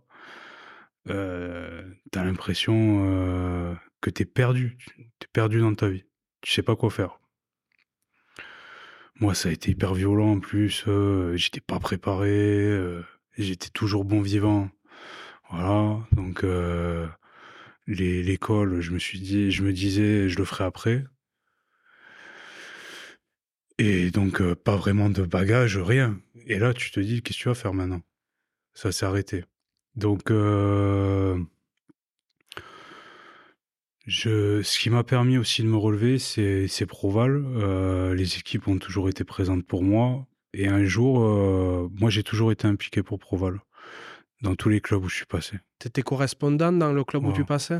J'étais correspondant, euh, j'ai toujours été adhérent. Enfin, voilà, j'ai toujours été- eu, eu cette sensibilité-là. Ouais, Alors, pour les auditeurs qui comprendraient pas forcément ce que ça veut dire être correspondant, c'est que en fait, dans les clubs, euh, les clubs pro ou de, de fédéral, euh, il y a des, euh, des joueurs qui sont en gros les représentants des, des joueurs du club en question auprès de Proval, Exact. qui font en gros le lien entre les joueurs du club et Proval. Donc toi, tu étais un peu le correspondant dans les clubs où tu passais. Exactement. Ok. Et j'ai toujours été adhérent, donc j'ai toujours eu cette sensibilité-là. Et euh, bon, même si je connaissais pas vraiment Robbins euh, Chalewachu, euh, on se croisait, on se disait bonjour, mais voilà. Robin Chalewachu, qui est le président de Proval, Voilà, exactement. ancien joueur de Montpellier. Voilà. La boucle est bouclée. Voilà. Et donc, je décide de lui envoyer un texto et je lui dis euh, écoutez, si vous avez besoin, euh, je suis là. Moi, je, euh, je suis vraiment sensible à, la transmission, à l'héritage qu'on va laisser aussi aux futures générations. Donc, vous pouvez compter sur moi. si vous avez besoin d'aide, je vous demande pas d'argent. Voilà. Je vous demande juste de, de m'impliquer et si vous avez besoin, je suis là. Donc il reçoit le texto et une heure après, il m'appelle. euh, il me dit écoute, euh, il y a peu de joueurs qui, pensent comme toi. euh, Je suis hyper surpris de ta démarche. euh, ben, bien sûr que ça m'intéresse. si ça, t'intéresse, il y a les, élections qui arrivent bientôt. je te prends dans mon comité directeur. Et je lui dis ben, bien sûr, avec grand plaisir. voilà, aucun problème. Et donc, Là, ça, ça, s'arrête là. euh, et après commencent les élections et tout ça, où je suis un peu plus impliqué. Et on est élu euh, en janvier 2019. Euh, donc là, après, moi, je, commence à m'impliquer, à faire les, réunions en visio. Donc tout était en visio, donc c'était parfait. Moi, ça me permettait aussi de me changer les idées, de participer aux réunions et de défendre les joueurs. Et donc ça, ça m'a relancé en fait. Ça m'a permis de me, me donner une identité, de me euh, de renaître un peu de mes cendres. Et de rester près du rugby. C'est ça. De rester près du rugby qui est ma passion, mais surtout de me sentir utile. Et ça, c'était hyper important pour moi. Et donc, je me suis impliqué. euh, voilà, je- comme je t'ai dit, je demandais rien. Ils avaient besoin de moi, j'étais là. Voilà. Moi, quand on a besoin de moi, je suis toujours là euh, voilà, pour aider, dans ma nature. Ouais, je comprends. Question un peu plus technique, beaucoup plus terre à terre. Niveau finance, suite à ton accident, comment euh, comment t'as fait pour euh, Ben là, moi, j'étais toujours en accident de travail. ouais Je me suis fait réopérer le 2 août 2019, donc euh, un an euh, et demi à peu près après la, euh, la blessure. Et euh, j'ai pris mes fonctions à Proval le 7 octobre 2019. d'accord. Donc j'ai arrêté mon arrêt, j'ai arrêté mon accident de travail au moment où j'ai pris mes fonctions à Proval. Ok. Donc malgré le fait que tu été déclaré inapte plus d'un an avant, tu avais encore le statut entre guillemets Oui. d'accident de travail. Ouais. Alors ça c'est une bonne Ouais, ouais. chose quand même. Ben, on a la chance de vivre dans un pays justement qui nous protège et qui protège les plus vulnérables. Et donc euh, oui, heureusement, euh, pendant cette période-là, j'ai pu me soigner parce que je faisais euh, une heure à deux heures de kiné par jour. Donc j'ai enchaîné des, des heures et des heures de kiné. Et euh, suite à l'opération, euh, j'ai pris quoi deux mois, deux mois et demi pour euh, faire pareil encore le kiné. En plus, c'était une très grosse opération. Donc, je marchais avec les béquilles, enfin, je très compliqué. Et quand j'ai pris mes fonctions, là, je suis passé salarié de Proval. Donc en fait, l'histoire de mon arrivée à Proval en tant que salarié, c'est euh, bon, je m'impliquais comme je t'ai dit bénévolement et tout ça. Et malheureusement, la directrice générale de l'époque, Laure Vitou, a eu euh, une grave maladie euh, et donc elle allait être indisponible pour un temps indéterminé. Et donc Laurent Sampéré, qui à l'époque était vice-président, m'a appelé et m'a dit écoute, tu t'impliques, est-ce que ça te dirait de t'impliquer encore plus? Et je lui ai dit: «Beh, oui, complètement». Donc je suis rentré en tant que directeur général adjoint, parce que Laure était toujours, en poste, mais voilà, elle se soignait, en octobre 2019. Et quand tu y arrives, toi, en termes, en termes physiques, ça allait mieux quand même? Ah, pas du tout. En termes mental, ça allait mieux? C'était pas ça encore? Je Pendant ma carrière, je faisais 120 kilos en moyenne. Pendant cette période, je suis tombé à 85 kilos. Waouh! OK. Pour, En un an et demi. Ouais. Ah ouais, t'étais Je te montre des photos, là, tu hallucines. T'étais au fond du trou, quoi. J'étais vraiment pas bien. Et donc, euh, c'est pour ça que je te dis, c'est sur le long terme que ça se soigne, je pense. Mais au final, on est toujours touché par ce genre d'événement dans sa vie. C'est. C'est vraiment euh, un tel niveau de souffrance que tu l'oublies jamais, en fait. Voilà, j'ai repris un peu, ça va mieux. Oui, oui, oui. Et, ça ira encore mieux plus tard, j'en suis oh, sûr. et, donc, tu arrives en, euh, en, octobre 2019 au poste de directeur général adjoint. Concrètement, quel est ton rôle quand tu y arrives? Quand j'arrive, euh, déjà, j'ai une équipe euh, d'une dizaine de salariés qui vient de, de vivre un peu une période compliquée avec l'ancienne l'ancienne direction. Euh, donc une équipe euh, qui est méfiante, euh, qui se sent pas forcément à l'aise avec moi. donc ça a été compliqué parce qu'il a fallu les apprivoiser et leur donner confiance et leur dire que j'allais pas les manger en gros. Et puis ils doivent se dire en plus que bah, t'es qui quoi pour, arriver là? parce que tu le dis, t'as pas de bagage scolaire ou quoi que ce soit. Ouais, alors après j'avais fait le bachelor à Montpellier, à Subdeco Montpellier. Et j'avais fait le bachelor à Toulouse Business School aussi. Ah, donc t'es pas resté sans rien faire. après, là, j'ai. Juste après ta blessure euh, Ouais, non, pendant. Waouh, chaud. Pendant, euh, j'ai terminé, on a été diplômé, je crois, en mars 2019. Mhm. J'ai vu d'ailleurs, tu es dans la promo de Brian Abana et tout. voilà. Tu vois, donc, euh, non, ouais, en mars 2019, on a été diplômé. Non, après, j'ai eu ce diplôme-là et j'ai continué mon, mon parcours académique. Euh, j'ai eu un Master 2 à l'EM Lyon, voilà, qui est la troisième école de commerce française. Et j'ai eu un Master 2 aussi à la fac de droit de Montpellier. T'as pas dormi, non Voilà. voilà, un Master 2 PJJ où j'ai eu mention bien. Félicitations. Donc euh, voilà, j'ai pas chômé, effectivement. Et euh, je, dis d'autant plus félicitations parce que l'école, c'était pas vraiment ce qui t'intéressait le plus. Y revenir à 28 ans, quand tu es au fond du trou en plus, mentalement euh, et physiquement, chapeau, vraiment. Ouais, non, mais oui, après, quand tu es face à un mur, euh, il faut réagir. Oui, bah après, il y, a deux options. Soit euh, tu essaies de le franchir comme tu, comme tu l'as fait, soit ben, tu continues à creuser. quoi. Ouais, mais oui, c'est exactement ça. Et non, oui, j'ai eu, euh, j'ai eu cette prise de conscience et oui, aujourd'hui, je suis, je suis content par rapport à ça. Bah, ben c'est, c'est beau. Et euh, donc, revenons-en à, tes fonctions à Proval. Tu arrives, les gens sont méfiants en te oui. voyant arriver. Oui, les gens sont méfiants. Comme tu dis, euh, bon, j'ai pas non plus un background professionnel hyper développé. parce que j'étais joueur de rugby et uniquement joueur de rugby.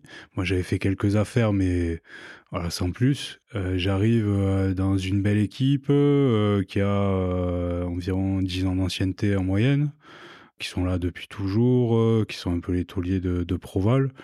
Mais l'ancienne direction avait cassé vraiment ce lien de confiance. Et donc, il a fallu cravacher pour recréer quelque chose, apporter un nouveau projet, apporter une nouvelle direction, apporter euh, de nouveaux processus aussi à, mettre en place pour assainir les choses parce que c'était euh, un peu euh, géré n'importe comment. Donc j'ai vraiment structuré les choses. J'ai eu la chance aussi d'avoir Robin Shaiwachu présent, qui lui est directeur général dans une grande boîte du CAC 40, donc qui connaît bien les process et, les modes de fonctionnement. Si je ne me trompe pas, c'est Vivendi Afrique, non? Ouais, Vivendi Sport qui s'occupe de développer le sport en Afrique. Ouais, voilà, donc oui, Vivendi Sport, oui. Donc effectivement, euh, il sait de quoi il parle quand il parle de business. Voilà, voilà, exactement. C'est vraiment un poste très haut niveau. Et euh, comment ça fonctionne? Parce que Robin Chalewachou est président de Proval et toi, tu es euh, directeur général adjoint à l'époque. C'est quoi? C'est une direction à deux têtes? Comment c'est.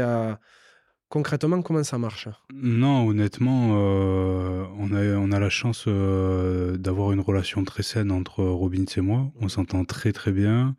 il a toujours été là pour moi. Donc je remercierai jamais assez pour ça. je suis hyper reconnaissant pour tout ce qu'il a fait pour moi, parce que en l'espace euh, de 4 ans, ça fait 4 ans bientôt que je suis à Proval, pour moi, j'ai obtenu 20 euh, ans d'expérience professionnelle.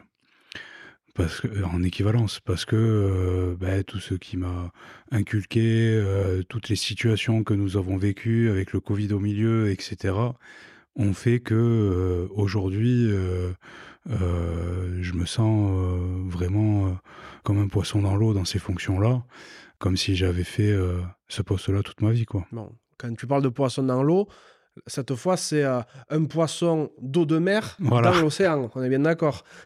voilà, c'est exactement ça. Et euh, j'imagine que tout le monde n'est pas forcément au, au courant du fonctionnement du rugby français, du monde euh, syndical dans le rugby pro français et tout. Est-ce que tu peux euh, expliquer un petit peu ce qu'est Proval concrètement? Parce que c'est vrai que c'est vrai qu'on en parle, c'est vrai que tout le monde a déjà entendu parler de Proval à la télé ou autre, mais euh, quel est votre rôle concrètement? Alors Proval, ça a été fondé en 1998, donc ça fait 25 ans. c'est le syndicat des joueurs et des joueuses de rugby.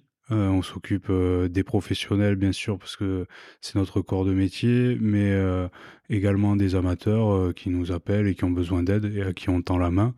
Il n'y a aucun problème pour ça. Et notre mission première, ça va être de défendre les joueurs. dans tout ce qui va être institutionnel, relations employeur-employé, tout ce qui va être CSE, etc. Donc il y a cette mission de représentation qui est hyper importante. Donc on les représente euh, au niveau de la LNR, de la FFR, des instances aussi internationales de World Rugby, mais on défend euh, sur le domaine euh, du sportif, du contractuel, du conventionnel, de l'extra-sportif, de la formation, de la reconversion. Euh, donc ça, c'est la base de notre métier, la, la représentation, et c'est celui qui est, qui est le plus politique, c'est le pilier le plus politique. Euh, maintenant, il y a aussi d'autres services qu'on a mis en place sur la formation reconversion, où là, on accompagne les joueurs euh, dans tout processus du centre de formation à l'après-rugby à se former. On a créé des, des, partenariats avec des grandes écoles, avec des universités, pour qu'ils puissent euh, créer des, parcours personnalisés adaptés aux, contraintes euh, des joueurs et des joueuses. Euh, par exemple, tu as Neoma, Neoma Business School, avec qui on, fait un programme spécialisé dans l'immobilier, qui a beaucoup de succès. On fait un bachelor aussi dans l'executive management. On va faire un master 2 aussi. Et ça, c'est adapté à 100% à l'emploi du temps de, des joueurs. Donc là, il n'y a pas d'excuse. Il y a un taux de réussite de 99%.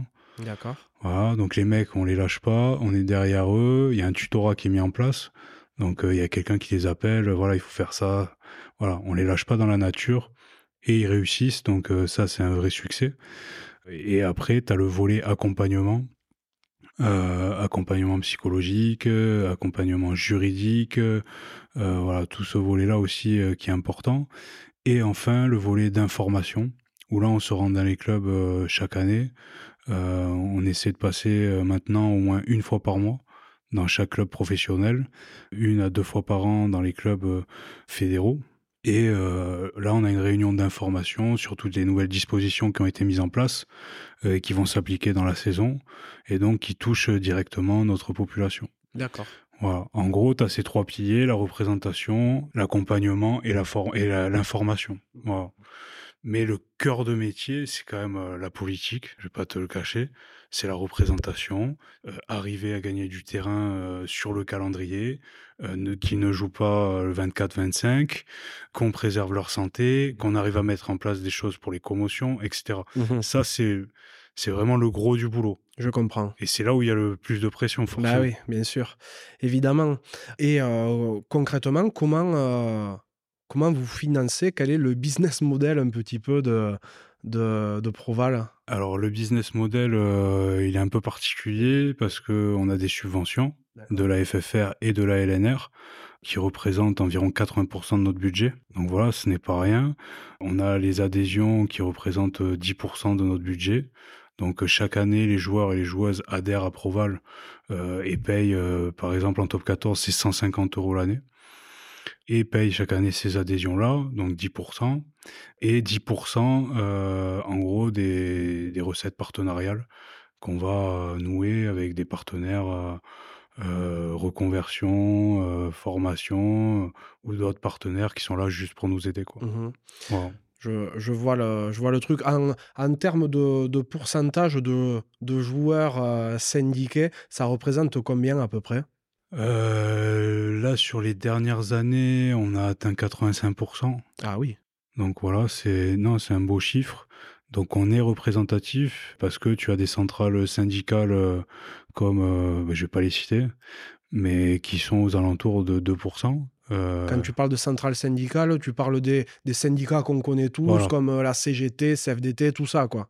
Voilà. D'accord, ok. En général, on est plutôt aux alentours de 2 à 5% de la population. Donc nous, on représente quand même 85% de la population, ce qui fait qu'on a notre mot à dire. Et de toute façon, plus on est nombreux, plus on est fort. Après, voilà, nous, on est plus un syndicat dans, dans la proposition euh, maintenant, on n'hésite pas aussi à monter au créneau et, à radicaliser aussi nos positions si c'est nécessaire. Ouais, mais euh, il y a un truc qui a attiré mon attention un petit peu quand tu m'as parlé du, financement. Tu m'as expliqué que, euh, en gros, 80% de vos finances, c'était la Fédé et la Liga. c'est compliqué d'aller mordre un peu la main qui te nourrit aussi. Donc, comment tu fais pour aller au, au clash avec la Fédé ou la Ligue quand il y en a besoin? Quand il y en a besoin, après, euh, on passe au-delà des considérations euh, financières. et quand il faut y aller, on y va. Ça, il n'y a pas de sujet sur ça. maintenant, effectivement, sur le modèle économique, à terme, je pense qu'il n'est pas viable.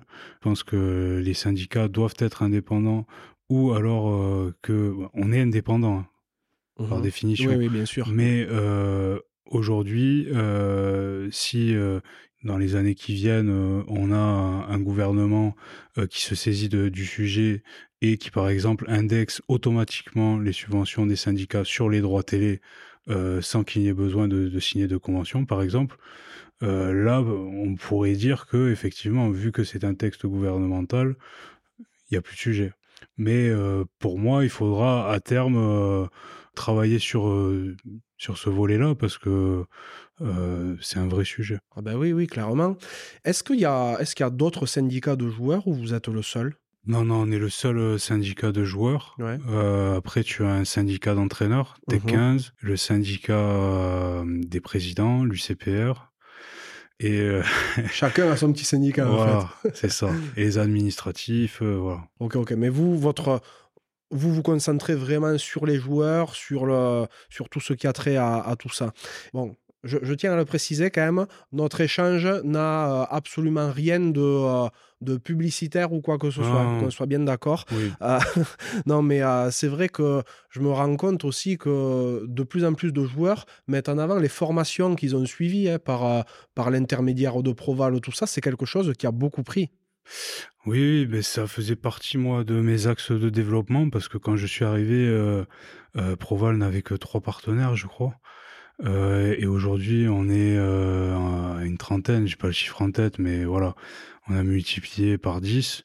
Et l'idée au niveau de la formation, pour moi, c'était de balayer tous les secteurs d'activité et de donner une, une option à un joueur pour qu'il puisse aller dans, ce cursus-là et pour qu'il puisse se reconvertir euh, de la meilleure des manières. Euh, donc on l'a fait avec Neoma, l'immobilier, on l'a fait avec Edge, euh, le vin, on a Lanza qui permet d'avoir accès à tous les métiers de l'artisanat.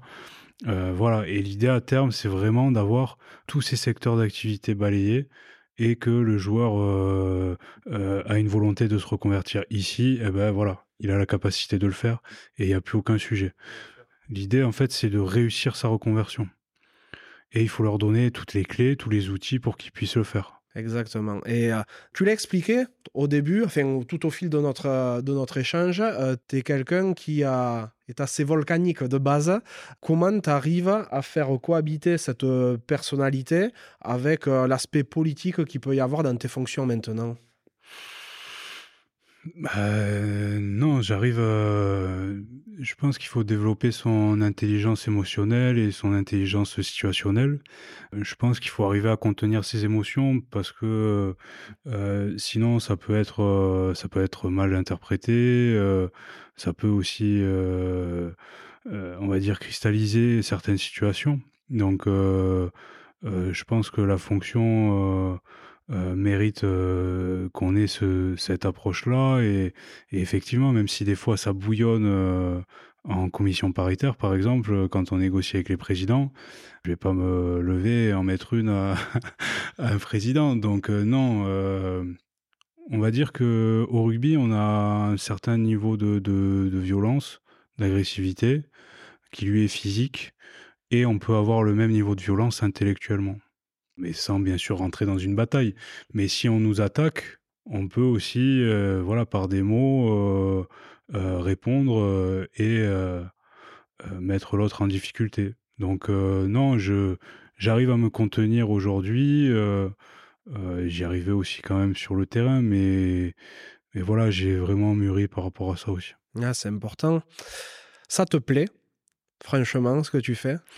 Ouais, mais je pense que si tu n'es pas passionné par ce travail, tu ne peux pas le faire en fait. C'est un travail qui est trop dur, où euh, tu travailles 70 euh, heures par semaine, où ça ne s'arrête jamais, où euh, tu as toujours une problématique à gauche, une problématique à droite, beaucoup de déplacements, donc plutôt compliqué quand même sur le sur le chemin de vie.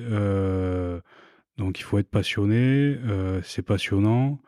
Voilà, quand tu fais les choses avec conviction, euh, que tu le fais pour, pour, tes, pour tes petits frères, euh, pour tes pères, tu le fais avec plaisir et tu comptes pas ton temps, tu comptes pas ton déplacement, tu comptes rien en fait.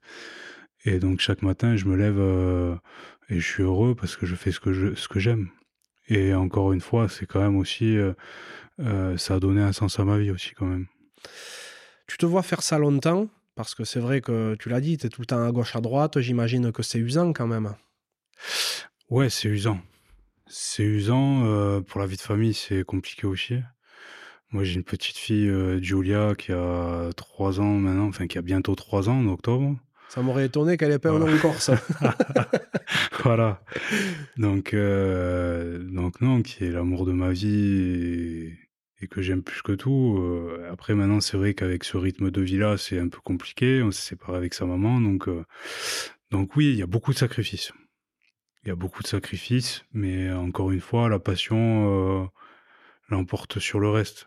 Et je, suis heureux. Donc, euh, je vis au jour le jour. Euh, j'ai des propositions intéressantes, même plus intéressantes financièrement, parce que tu imagines bien que dans un syndicat, on ne gagne pas des milliers et des cents.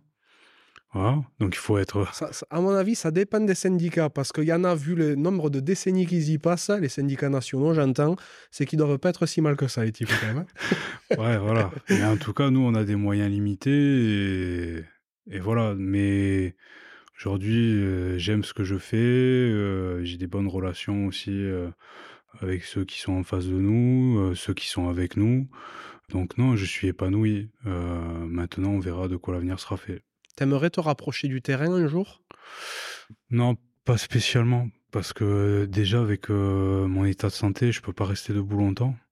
Je peux pas marcher. Euh, trop compliqué. Moi, il me faut un poste adapté euh, où je, voilà, je suis assis, je travaille. voilà. Mais je peux pas faire d'effort physique en fait. Oui, c'est vrai que bon, évidemment, pour venir jusqu'ici, on a marché, on a marché ensemble. Tu es encore bien touché. Hein ouais, non, c'est que c'est toujours compliqué. Et les médecins m'ont dit que ce serait des, séquelles à vie. Hein. Ouais. T'as le sciatique euh, abîmé euh, de chez abîmé Là, ça sera à vie. Euh, j'ai fait du kiné pendant X temps. J'ai fait, j'ai eu de la morphine à des gros dosages pour les douleurs. Et voilà, il faut apprendre à vivre avec. À vivre avec. Mmh et concrètement, dans ta vie de tous les jours, tu as quoi comme séquelles aujourd'hui? Bah, forcément euh, les douleurs. euh, après au niveau, euh, on peut pas porter de poids. euh, euh, je, je boite. euh, J'ai le releveur du pied qui ne fonctionne plus. euh, j'ai la jambe qui s'endort euh, quand je reste assis trop longtemps. Tu peux pas marcher, tu peux pas rester debout trop longtemps. Enfin, c'est c'est compliqué. hein. Ouais, donc même pour faire du sport et tout, c'est la, Ah, la c'est, cata. euh, non, c'est trop compliqué. Ah ouais. trop compliqué. Non, il y a un vrai handicap. Et on parle de moi, mais il y en a à l'appel qui sont euh, aussi handicapés que moi. C'est là que tu te rends compte qu'on a un sport euh, quand même qui est accidentogène, euh, qui marque et qui est pas facile. On va pas faire de, de bons vieux, quoi. Va faire de mauvais vieux plutôt. C'est clair. Euh, ouais. Bon, qu'est-ce que tu aimes faire dans la vie quand même à côté de tout ça? Parce qu'on a parlé de rugby, on a parlé de Proval. Ouais. Euh, bon, j'ai bien compris qu'avec 70 heures par semaine, plus la petite Julia, il en reste pas beaucoup à côté, des heures. Ouais. Mais euh, tu dois quand même avoir quelques trucs qui t'intéressent. Ah, Franchement, je... c'est triste. euh, Peut-être certains ne vont pas comprendre ma vie, mais non, je la consacre à mon travail et à ma fille. Et j'ai pas vraiment de temps pour moi. euh, Je suis déjà hyper occupé par ce travail et par ma fille. Et voilà, je me consacre à ça. Ouais, mais euh, par ailleurs, tu as quand même des centres d'intérêt, même si t'as pas forcément le temps d'y consacrer du temps?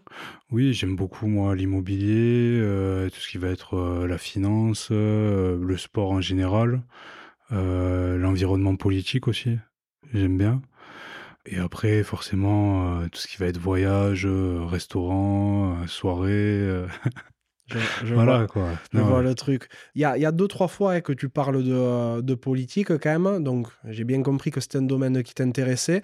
Quand tu parles d'autres offres que tu peux avoir par ailleurs, c'est en rapport avec la politique? Non, non, mais j'ai, oui, je suis connecté au monde politique euh, parisien parce que je suis régulièrement à Paris et que j'ai des amis qui sont collaborateurs parlementaires, j'ai des amis sénateurs, euh, des amis députés, donc euh, oui, mais après, non, j'aime bien suivre pour comprendre en fait la société dans, laquelle nous vivons, pour essayer d'imaginer celle vers vers où on va. Maintenant, je suis pas non plus un fan absolu de, de, de la politique, aller faire des meetings et aller militer pour, pour un parti politique. J'en suis pas là. Pas encore, pas encore. Voilà. Et euh, donc, tu dis que tu es intéressé par l'immobilier. Durant ta carrière, tu avais, pu peut-être investir un petit peu dans tout ça ou pas?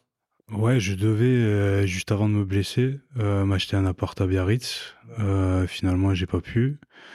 Et non, c'est quelque chose qui s'est développé euh, avec le temps, euh, au fil des rencontres, qui a développé chez moi ce sens-là pour l'immobilier. Et je trouve ça hyper intéressant parce que euh, tu fais un projet, tu, tu penses au projet, tu le réalises. Et, et pour moi, euh, le bâtiment, l'architecture, etc., ça a beaucoup de sens. Donc, euh, donc c'est quelque chose qui m'intéresse voilà, beaucoup. Tu le fais à titre privé actuellement ou pas du tout? Euh, Oui, je le fais à titre privé, moi, euh, pour mon patrimoine personnel et surtout pour laisser un héritage à ma fille, Mhm, parce que c'est c'est ce qui me motive dans ma vie en fait. Je comprends. Voilà. J'ai bien compris hein, depuis le départ. Donc, tu es originaire de Montpellier avec des ascendances corses très prononcées. Euh, là, actuellement, avec ton métier, tu es beaucoup sur euh, Toulouse, Paris et par ailleurs. Ta vie, elle se situe où en fait? Tu es basé où aujourd'hui? Euh, très bonne question. Euh, moi, j'ai ma famille et ma fille à Montpellier. Euh, donc, euh, j'essaye euh, d'y aller le plus régulièrement possible. Mais après, c'est vrai que les salariés, le siège est à Toulouse. Les réunions, euh, les rendez-vous sont à Paris. Et donc, ça fait peu de temps entre les trois. Maintenant, j'essaye de faire le maximum pour essayer de tout concilier et, et pour pas non plus passer à côté de, de l'enfance de ma fille. Ben, J'ai compris que tu étais séparé avec, avec sa maman. Comment ça se passe justement pour toi aussi à ce niveau-là, sachant que ben, peut-être que vous avez une, gar- une garde alternée, un truc comme ça?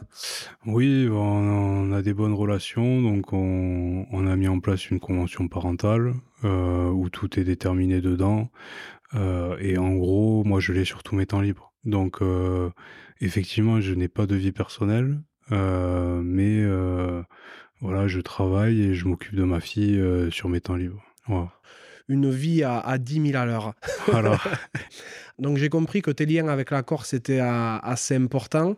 Qu'est-ce que ça représente, cette culture, pour toi? Ouais, ça représente beaucoup. Hein. C'est une identité qui nous a été euh, inculquée par notre père, euh, notre grand-père. voilà, depuis tout petit, euh, ça représente beaucoup parce que euh, euh, ben, c'est ce, euh, ce pourquoi on a été élevé, euh, c'est-à-dire avoir ce sentiment de fierté, avoir une parole, être loyal, voilà, ne pas parler pour rien dire, etc. Voilà, il y a, effectivement, il y a aussi des mauvais côtés. Hein. On- euh, je vais pas en parler, mais Vous faites péter des maisons. non, mais peut-être, non, mais, non, mais peut-être que le côté volcanique aussi vient de là. Je pense, ça représente euh, beaucoup de, de, de choses euh, pour moi. Euh, J'essaye d'y aller le plus souvent possible. Maintenant, c'est pas, pas toujours possible, Euh, mais c'est, euh, c'est un endroit où j'aimerais retourner lors, lors de ma retraite ou plus tard quand, quand j'aurai fini mon, ma carrière professionnelle. Quoi. Vous êtes originaire d'où en, en Corse Nous, on est de Penta di. C'est dans la Casinque, euh, au sud de Bastia. Euh, et j'ai mon père qui vit à Porto Vec. Ah, il y est ton père? Ouais, Trop bien. Ah, donc t'as vraiment un pied à terre. Quoi. ouais, oui. Ça, c'est cool.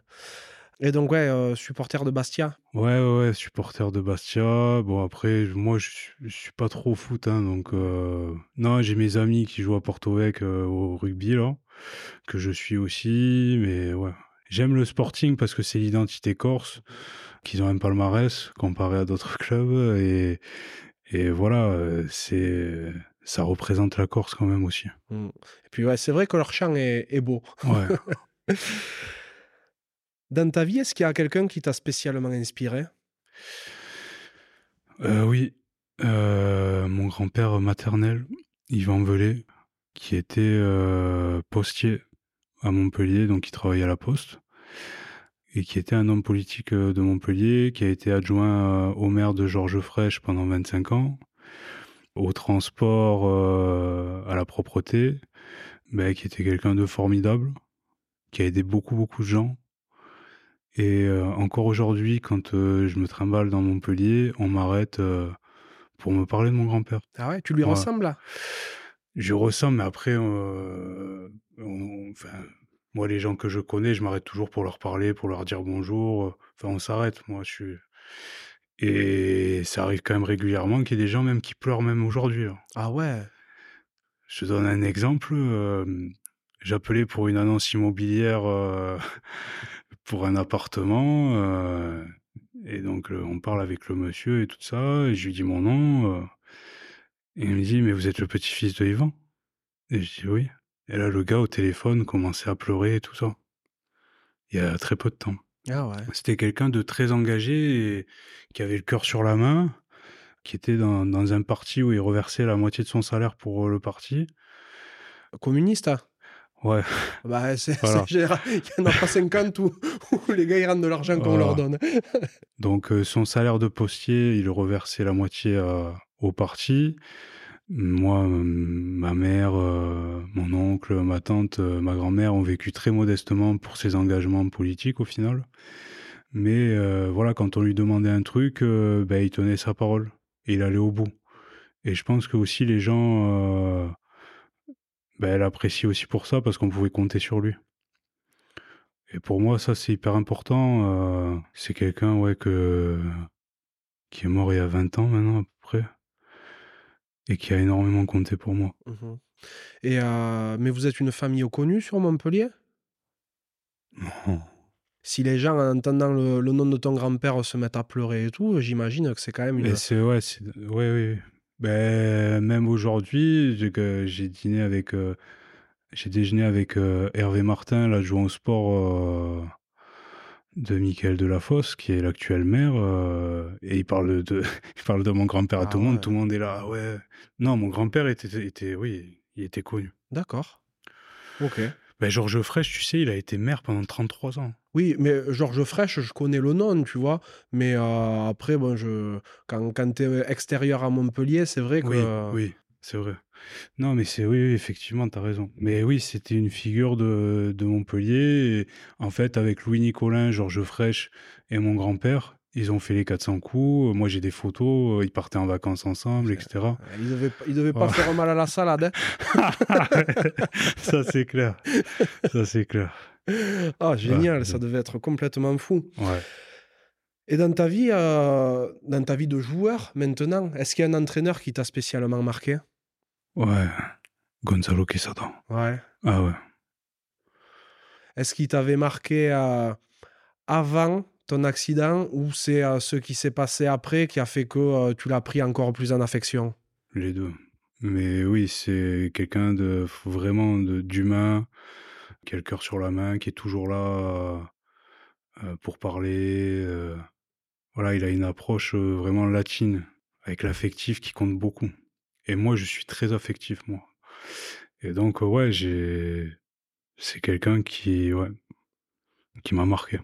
Je comprends et c'est vrai que les, les personnes que je suis amené à, à rencontrer et qui l'ont côtoyé en tant que dans une relation entraîneur-joueur en ressortent très souvent marquées, positivement, hein, j'entends Oui, oui. évidemment. hein.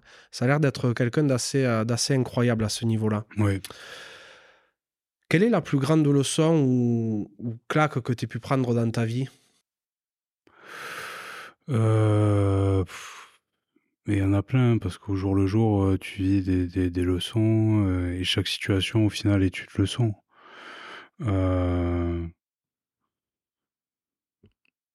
Après, je pense que quand je suis parti de Montpellier, que j'ai cassé mon contrat, ça a été un moment dur à vivre quand même. Ouais, parce que je me voyais rester là-bas tout- toute ma carrière. Quoi. Là, grosse désillusion aussi. quoi. Bon, après, on met de côté l'accident, forcément. Bien sûr, bah, qu'on en a là, déjà là, parlé, mais, ouais, ouais. mais oui, ça, ça a été, ça a été un moment dur. Un moment compliqué. ouais. Ouais. Après, euh, ça a été aussi un moment euh, fondateur pour la suite. Oui, Parce que si, si tu étais resté à Montpellier, tu n'aurais pas pu connaître ce que tu as vécu après à Mont-Deux, à Tarbes, à, à Biarritz. Tu n'aurais pas pu voir que euh, le sud-ouest était le plus beau coin du monde. Euh, non, mais c'est vrai. tu n'aurais pas pu voir que tous les Palois venaient à, Pau- à, Tarbes pour faire la fête. Ouais, c'est vrai. Non, mais c'est vrai. Non, mais ça m'a permis vraiment de grandir. C'est pour ça que je te dis en fait que tout élément euh, négatif entre guillemets dans une vie euh, t'apporte aussi du, du positif. Maintenant, il faut avoir euh, la hauteur et le recul pour se dire que cette situation-là peut te construire pour la suite. Et des fois, malheureusement, il y a certaines situations qui sont destructrices et où on n'a pas la force d'esprit pour se relever. euh, mais je pense qu'il faut y croire, il faut rester optimiste. Et quoi qu'il arrive, euh, on peut toujours euh, devenir une meilleure version de soi-même, je pense. Et à ce propos, quel est l'accomplissement dont tu es le plus fier? Ma fille. Je le savais, je le savais. Donc, mettons les enfants à côté. Euh, euh, Non, je pense que c'est mon parcours académique euh, après ma blessure. C'est vrai que c'était pas gagné. hein. Parce que je partais vraiment de loin, quoi. Et non, je m'y suis mis, je travaille le soir, parce que j'ai déjà des journées hyper chargées, moi, avec le travail. Donc je travaille le soir, des fois jusqu'à 3 heures du matin, les week-ends. Voilà, j'avais plus de vie, par. Ah ouais. Après, euh, madame était enceinte, donc voilà, on restait tranquille et tout ça. Donc ça m'a permis aussi, moi, de pouvoir travailler autant que je le voulais. Ça a été une période chargée, mais aujourd'hui, euh, avec le recul, je suis, je suis quand même euh, fier de ce que j'ai fait. Parce que j'ai deux Masters 2, euh, j'aimerais bien continuer peut-être sur un doctorat en droit. Ok. Voilà. Et, et je, je peux me permettre ça parce que j'ai eu ça avant. Tu vois Ouais, ouais, c'est complètement. Et tu sais ce que disait Coluche hein, à propos des, euh, des, Ah oui. des hommes politiques et ceux qui avaient fait du droit. hein? Ouais. 5 ans de droit, tout le reste de travers. hein? Ouais. je me souviens de ça. Est-ce que tu as un regret dans ta vie? Non, franchement, je regrette rien parce que je me suis toujours donné à fond. J'ai toujours donné le maximum. Donc, j'ai rien à, à regretter. euh, ça fait partie de ma nature. Voilà. Faut tout faire à fond et voilà, comme ça, tu regrettes rien. Exactement. Quel est le meilleur conseil qu'on ait pu te donner? Heu Tu vois, ça, c'est les commotions. T'inquiète, on n'est pas Mais pressé. heu, non, heu, le meilleur conseil? Pouce en travers. Je rigole. Non, heu, le meilleur conseil, Ça, heu généralement, en plus, pour le pouce en travers, on n'a pas besoin de conseils sur ça. On s'en rend vite compte que, que ça rentre mieux qu'en rentrant tout droit. Ah putain. Non, le meilleur conseil, je pense que ça a été, hem, d'être patient et d'écouter. Heu, tu vois, de t'instruire en fait, mais après ça, c'est venu aussi avec l'âge, tu vois? Et la maturité. Voilà, si on m'avait dit ça quand, je jouais, j'aurais dit: «Bon allez, toi, t'es bien t'es bien gentil, mais va voir ailleurs si j'y suis». Et non, moi ce conseil-là m'a permis, heu heu, de gagner en maturité, heu, d'observer les autres, de m'imprégner aussi de de des manières de faire et donc de cranter, au niveau professionnel, et aussi sur l'homme que je suis devenu aujourd'hui. Je pense que ça va de pair aussi avec l'humilité. Je pense que le meilleur conseil qu'on m'a donné et ça, ça devait être au pôle espoir à Béziers, où là on t'apprend l'humilité là, quoi. Là tu tu bronches pas, quoi. Je pense que ça m'a suivi tout au long de ma vie et ça m'a permis aussi de devenir l'homme que je suis aujourd'hui. T'es fier de celui que t'es devenu? Beh, après moi j'arrive pas trop à m'en je me rends pas compte de ça, je me pose pas ces questions-là. Et je pense que si je reparlais au petit Mathieu de 5 ans C'est drôle parce que c'est la question suivante. ah ouais, ah. Et voilà. Donc, mais tu vois, j'enquille de suite hein, parce que j'ai envie de la poser quand même, cette question. Si tu pouvais reparler au petit Mathieu, qu'est-ce que tu lui dirais? Non, mais donc tu vois, on fait un mix des 2 questions, heu, je pense qu'il serait fier, heu, il serait fier de l'homme que je suis devenu, de mon parcours. Il serait content de me parler, heu, il serait timide, il me parlerait pas trop, heu, un peu impressionné, je pense. Et moi, je lui dirais tout simplement, heu: «Il faut y aller, faut rien regretter, donc il faut y aller à fond, quoi». Il faut y aller à fond, ça va être dur, parfois ça va être très, très dur, mais demain est un autre jour, le soleil se lèvera et tu vas réussir à te relever. Je pense que, hem, je pense que des fois la vie nous fait pas de cadeaux, mais que, heu c'est peut-être un message, heu, pour nous tester, pour nous dire, heu: «Tu peux y arriver», tu vois? Tu t'es relevé, quoi. Donc heu, donc non, je lui dirais ça et je lui dirais, je lui dirais: «Sois heureux», tout simplement et des jours il il va pleuvoir, beh, il faut apprendre à danser sous la pluie.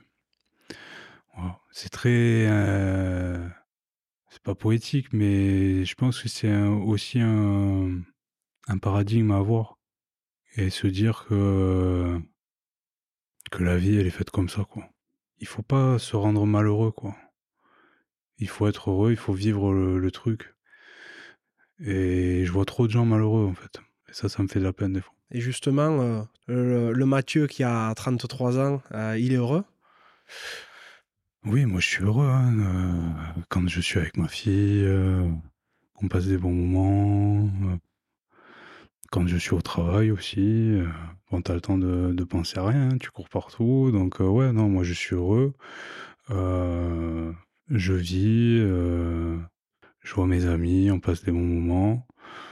Voilà, j'ai mes amis de Biarritz, heu, Kylian Hamdaoui, Maxime Lucu, Charles Jimenez, Bertrand Guéry, Alban Placine, Jacques Boussuge. Bon, j'ai pas tous les cités, mais quand on se voit, ouais, on passe de bons moments. Comme je t'ai dit, on s'écrit tous les jours. On prend des nouvelles, heu, on s'écrit des blagues et cetera sur, heu, sur WhatsApp et sur le stage à Bilbao? Voilà et tu rigoles, mais des fois, il y a des y a des relents, il y a des images, tu vois? Il y a des photos qui ressortent comme ça ponctuellement, tu n'as rien demandé, tu as un truc qui ressort. Mais non, je je suis heureux, ouais. Quels sont tes rêves aujourd'hui? Heu que ma fille, elle soit en bonne santé, heu et que, heu, je puisse lui préparer un avenir confortable. Ouais. Ouais. Après, j'ai pas spécialement de rêve. euh, je suis quand même quelqu'un de terre à terre. Je vis au, au jour le jour. Bien sûr, je, je me prémunis de, de l'avenir euh, et j'y pense, mais je suis pas un grand rêveur. Je suis voilà, je suis pragmatique. Ouais. Je, je m'en suis bien rendu compte. C'est quoi pour toi la réussite hein? Euh, ça dépend si c'est au niveau opérationnel ou si c'est au niveau global. euh, Et puis, il peut y avoir plusieurs définitions hein, de, la réussite hein, pour, euh, pour certaines. Donc, euh, c'est vraiment qu'est-ce que ça t'inspire, toi? Non, moi, moi, comme je t'ai dit, je suis vraiment dans la transmission et dans l'héritage. Et pour moi, la réussite euh, sera de, de, laisser un monde meilleur à nos enfants. Après, c'est bateau, hein, ce que je te dis, mais c'est la réalité. Euh, comme je te l'ai dit à ma fille. Et c'est bien sûr euh, de pouvoir mener mon parcours professionnel jusqu'au plus haut. Euh, je vais pas faire de langue de bois. Euh, bien sûr que j'ai des objectifs. euh, et même si je me sens très bien à Proval, ça fait quatre ans que j'y suis, et j'y resterai pas éternellement. Donc voilà, aujourd'hui j'ai structuré le syndicat. On est en bonne voie pour être encore plus performant qu'avant. Et un jour, ma mission va s'arrêter ici et je partirai sur autre chose. Et j'espère que ce sera quelque chose d'excitant, euh, avec un challenge et, où je pourrai m'épanouir aussi. Maintenant, euh, on va pas se mentir, euh, chacun a envie de, euh, de faire un travail aussi qui lui plaît. On n'est pas là non plus pour monter et voler à côté du soleil et se brûler les ailes en n'étant pas heureux. Donc, je ferai toujours passer euh, euh, le bonheur des miens euh, et mon bonheur avant le reste, avant l'argent, avant quoi que ce soit. Parce que c'est c'est ce qui me motive aujourd'hui, c'est le sens de tes missions plutôt que l'argent. quoi. Mhm. Donc voilà, aujourd'hui, la réussite, je la vois comme ça, c'est transmettre un, un héritage, que ce soit pécunier ou intellectuel ou patrimonial à mes enfants et être heureux dans ma vie professionnelle. Voilà. Je pense que c'est un, euh, une belle définition de la réussite, en tout cas. Tu dis que tu as des ambitions très élevées en termes euh, professionnels, tout ça. Tu sais euh, vers quoi tu voudrais tendre par la suite ou pas spécialement? Non, alors j'ai pas des ambitions très élevées, mais Tu euh, dis que tu aimerais aller le plus haut possible. Oui. Non, mais j'aimerais aller le plus haut possible euh, parce que tout le monde veut aller le plus haut possible. Tu veux être président de la République Non, non, mais je veux dire, euh, non, je suis pas moi du côté euh, élu, etc. Et là, il y a les élections de Proval qui approchent. on me demande si je vais me présenter. Non, je ne me présenterai pas. Ce n'est pas mon rôle. Ah oui, parce que c'est vrai qu'il y a, ça on n'en a pas parlé, mais il y a deux axes en fait chez, il y a deux axes en fait chez Proval. Il y a un axe salarié et un Oui. axe élu. Exactement. Toi, tu es chez les salariés. Moi, je suis chez les salariés. Ouais. Donc, euh, non, moi, je, ce n'est pas mon rôle, ce n'est pas mon périmètre, et ça ne m'intéresse pas. Donc après, non, monter très haut, il n'y a pas de très haut ou de très bas. Moi, là, aujourd'hui, je suis tout en haut des salariés euh, chez Proval. Ben, peut-être que je commencerai euh, tout en bas euh, d'une autre société euh, ailleurs. Mhm. Mais l'idée, c'est bien sûr de monter, sinon on se ment. Quand tu joues au rugby, c'est pour être le meilleur à ton poste. C'est pas pour être au fin fond de... Voilà. J'ai pour ambition de, de, de faire le maximum pour atteindre le maximum de mon potentiel. Mhm. Pas d'aller très très haut et d'être président. non, moi, le, ce volet-là ne m'intéresse pas trop. Je, je vois, je vois l'idée. Est-ce que tu as un mantra ou une citation qui, euh, qui te colle à la peau un petit peu? Euh, moi, celle que j'aime bien, c'est celle de Jean-Pierre Rive. Euh, je sais pas, je pense qu'on a dû déjà. Le ballon et les copains, tout ça. Alors, Voilà. j'arrive jamais à me la refaire exactement euh, bien, mais j'ai bien envie que tu la fasses si tu l'as en tête. Ouais. Le rugby, c'est un ballon avec des copains autour, et quand il n'y a plus le ballon, il reste les copains. Et ça, ça définit exactement euh, pour moi euh, le rugby, parce que c'est c'est ce euh, pourquoi on, se retrouve, c'est pour passer de, de bons moments, pour pour être ensemble, voilà, pour vivre en fait. Et pour moi, ça, c'est le, c'est le plus important. Tu vois, chaque année, à Montpellier, j'organise un repas avec, avec ceux avec qui j'ai commencé le rugby. À Noël, j'organise le, truc. Bon, forcément, il y a des absents parce que maintenant chacun est, partout en France, mais on arrive à chaque fois à se réunir à une dizaine, à une quinzaine. Et encore une fois, ben, c'est comme si tu t'étais pas vu depuis hier. Et tu passes un moment euh, toujours exceptionnel. Donc voilà, moi, ce lien-là, cette fraternité, c'est, c'est mon moteur. Et c'est ce que j'aime, ce collectif. Je suis euh, d'une fratrie de, quatre garçons. Euh, mon passé, euh, mon présent et mon avenir, ils se conjuguent au, collectif. Donc voilà, ça c'est cette, euh, cette dimension-là est, très importante pour moi. Je vois que tu, tu es très tatoué. Euh, Tu as les, les, manches un petit peu remontées. Je vois que tu as, au moins le bras droit tatoué. Tu as un bouton de la chemise qui est ouvert. du coup, je vois que le, que le torse est aussi tatoué. Euh, c'est une passion pour toi, le tatouage? Non, ça a été ça a été, une période de ma vie, bon, j'en ai eu depuis que j'ai 18 ans, mais ça a été, après la blessure, en fait. D'accord. Là où j'ai fait effectivement quelques tatouages et là depuis, que j'ai pris mes fonctions à Proval, tu vois, je n'en ai plus fait. Mmh Donc ça a été une période de ma vie où, je sais pas, j'ai j'ai eu envie d'exprimer aussi mon histoire au travers de de ces tatouages-là et donc aujourd'hui, ils viennent décorer mon corps. Voilà. Mais j'observe un petit peu quand je parle aux gens. Je vois que tu as une, une rose des vents.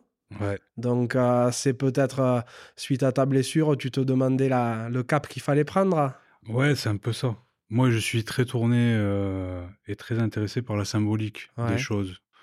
La symbolique des mots. Il y a beaucoup de symboles, hein, on s'en rend pas compte dans notre univers. Et oui, effectivement, c'est ça. C'est quelle direction, en gros je vois que juste à côté, en plus, il y a écrit Which Way, c'est-à-dire quelle, quelle direction, justement? Exactement. À cette période-là, comme je t'ai dit, ça a été quand même euh, une période compliquée, quoi. Aujourd'hui, maintenant que tu as un petit peu sorti la tête de l'eau, tu es content de les avoir, ces tatouages, ou ils te rappellent de mauvais souvenirs? Non, je suis content parce que ça fait partie de moi et je renie rien de moi. Et aujourd'hui, non, ce, sont des, des, décorations et je suis fier aussi de les avoir parce que c'est une partie de ma vie, c'est une partie de moi. Et, voilà. Ils ont tous une signification Ouais. Mmh. Parce que euh, il m'arrive de discuter avec des personnes qui font euh, des tatouages juste pour euh, le côté déco, tu vois. Ben oui. oui. oui, mais après, ça, c'est la volonté de chacun et l'histoire de vie de chacun. Ouais. C'est pour ça que je pense qu'il faut, il faut, il ne faut pas être dans le jugement, il faut aller au-delà du jugement et en fait, la personne que tu as en face de toi, tu ne la connais pas ou euh, tu ne connais pas son histoire de vie, tu ne connais pas, on ne connaît pas ses motivations, etc. Et pour moi, il y en a qui ont eu des grandes souffrances euh, ou qui ont des justifications très personnelles qui font que ben, peut-être que pour nous, pour, pour notre vision de la société, ça rentre pas dans le cadre, mais voilà, peut-être que son histoire a fait que tu vois. Et oui, effectivement, t'en as qui font ça euh, décoration, quoi. Chacun son truc. Ouais, c'est pas ton cas en tout cas, justement. Et tu en as plein. T'en as combien? Ouais, je sais pas. Tu sais pas? Tu comptes je sais même pas. Ouais. Non. Qu'est-ce que t'aimerais que les gens dont tu as croisé la route retiennent de toi? Que j'ai été euh, authentique et que j'ai été sincère avec eux. Que j'ai tenu mes engagements euh, et qu'on peut compter sur moi. Pour moi, c'est le plus important. Bon, tu es dans la cravate, hein, on arrive à la fin bientôt. Donc tu vas avoir droit à la question. À quoi voudrais-tu mettre une cravate? Euh, alors, je voudrais mettre une cravate euh, aux trottinettes à Paris. Bientôt, il n'y en aura plus. non, je plaisante. Ah, tu, mais tu, dis ça parce que tu es jaloux, parce qu'avec notre embonpoint, on ne peut pas trop en faire, la trottinette électrique. Elle va pas vite. ça, c'est clair. Non, non, moi j'aimerais mettre euh, une cravate à l'idée euh, que le joueur de rugby euh, n'a pas le droit d'être vulnérable, n'a pas le droit d'avoir de mauvaises passes, que c'est un super-héros qui gagne bien sa vie et qu'il faut qu'il se taise. parce que pour moi, ben, ce sont des hommes comme les autres. Tu as le droit d'avoir des, des, coups de moins bien. tu es humain avant tout. et ce jugement-là de certaines personnes me dérange un peu. Je pense qu'il faut démystifier un peu ce, le joueur de rugby. il faut que eux aussi prennent conscience que ça peut arriver. Il faut tomber les masques, il faut briser la glace et il faut, il faut tout simplement en parler. je sais que c'est pas simple parce qu'on est dans un environnement où ben, il faut faire preuve de virilité, il faut faire preuve d'être dur au mal, de, de la fermer, d'avancer et de rien dire. Et pour moi, ça, c'est une immense connerie. je pense qu'il faut qu'il y ait, même si, si elle a eu lieu depuis maintenant quelque temps, je pense qu'il faut qu'il y ait une prise de conscience de tous les acteurs, que ce soit les présidents, les entraîneurs ou les joueurs. Et ça, pas que au rugby, mais dans tout le sport français. Et il faut qu'on prenne conscience que la santé mentale euh, est aussi importante que la santé physique. Et aujourd'hui, on se ment. Euh, je te parle du rugby, mais c'est pareil dans les autres sports. Et euh, sans cette prise de conscience, on va aller face à des, situations qui vont être complexes et qu'on ne pourra plus maîtriser. Voilà. Donc moi, je mets une grosse cravate à ça. Je l'entends tout à fait. Après, tu vois, c'est un sujet auquel il m'arrive de réfléchir, à moi aussi, par mes rencontres, tout ça. Et je me dis que le rugby, il est peut-être un petit peu piégé dans mmh. certains, euh, sous certains aspects, parce que effectivement, il faudrait que euh, euh, les, acteurs puissent se dire euh, ouais moi ça va pas ça va pas truc ou machin. Mais le rugby est, en train de tellement grossir que tu parles de euh, il faut démystifier le joueur et tout. Mais en fait le joueur n'a jamais été autant porté au, pinacle tu vois. Parce que télévision parce que internet parce que beaucoup de choses médiatisation surmédiatisation pour certains. Donc l'époque qu'on est en train de vivre en termes de rugby ben ça, ça ça fait que que certains sont, euh, ben, montent très très haut mmh. euh, et, peuvent d'autant moins montrer leurs leur euh, failles ou leurs faiblesses ou les avouer. Ah ça c'est clair. C'est aussi peut-être dans ça que, que rentre votre, votre mission avec Proval, parce qu'il faut que vous arriviez à ménager la chèvre et le chou en, mmh. en améliorant la condition des joueurs qui passe aussi par leur médiatisation, mais d'un autre côté, euh, en arrivant aussi à, faire qu'ils euh, puissent dire euh, là, ça va pas. Quoi. Mmh. Oui, clairement. Alors après, c'est un sujet effectivement où il faut qu'il y ait beaucoup de confidentialité euh, parce qu'on a une image euh, aujourd'hui qui est portée euh, effectivement très haute médiatiquement. Maintenant, voilà, nous on a les outils aujourd'hui, on a toute la confidentialité nécessaire pour que le joueur soit accompagné et que son image ne soit pas entachée. Et encore que entachée, aujourd'hui de nos jours, tu vois, c'est un, c'est un gros mot j'ai envie de te dire.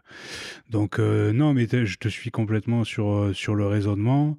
Maintenant, c'est aussi la responsabilité euh, avec l'obligation de, de, résultat de, de l'employeur de prendre soin de ses joueurs et de les faire évoluer en toute sécurité. Et la sécurité et la santé mentale fait partie de la sécurité des employés. C'est vrai qu'on voit de plus en plus de, je parle pas que de rugby, hein, mais de, de jeunes sportifs qui bazardent tout. On le voit beaucoup en natation, parce que la natation, c'est un sport qui demande beaucoup très jeune, euh, où on voit des, des champions universitaires qui, euh, qui balancent tout alors qu'ils sont aux portes d'une carrière exceptionnelle. On le voit aussi avec des multiples champions olympiques, hein, des, des, Michael Phelps mmh. ou autres qui ont, euh, qui ont arrêté devenant quasiment fous. Je pourrais donner des dizaines d'exemples, mais des cyclistes qui arrêtent jeunes parce que ils se mmh. reconnaissent plus dans ce monde de pro. Et j'ai l'impression, alors est-ce que c'est une vue de l'esprit ou pas? Que c'est en train d'arriver dans le rugby aussi mmh. ces dernières semaines je me suis euh, je me suis étonné à voir des joueurs relativement jeunes à, annoncer leur euh, l'arrêt de leur carrière tu vois?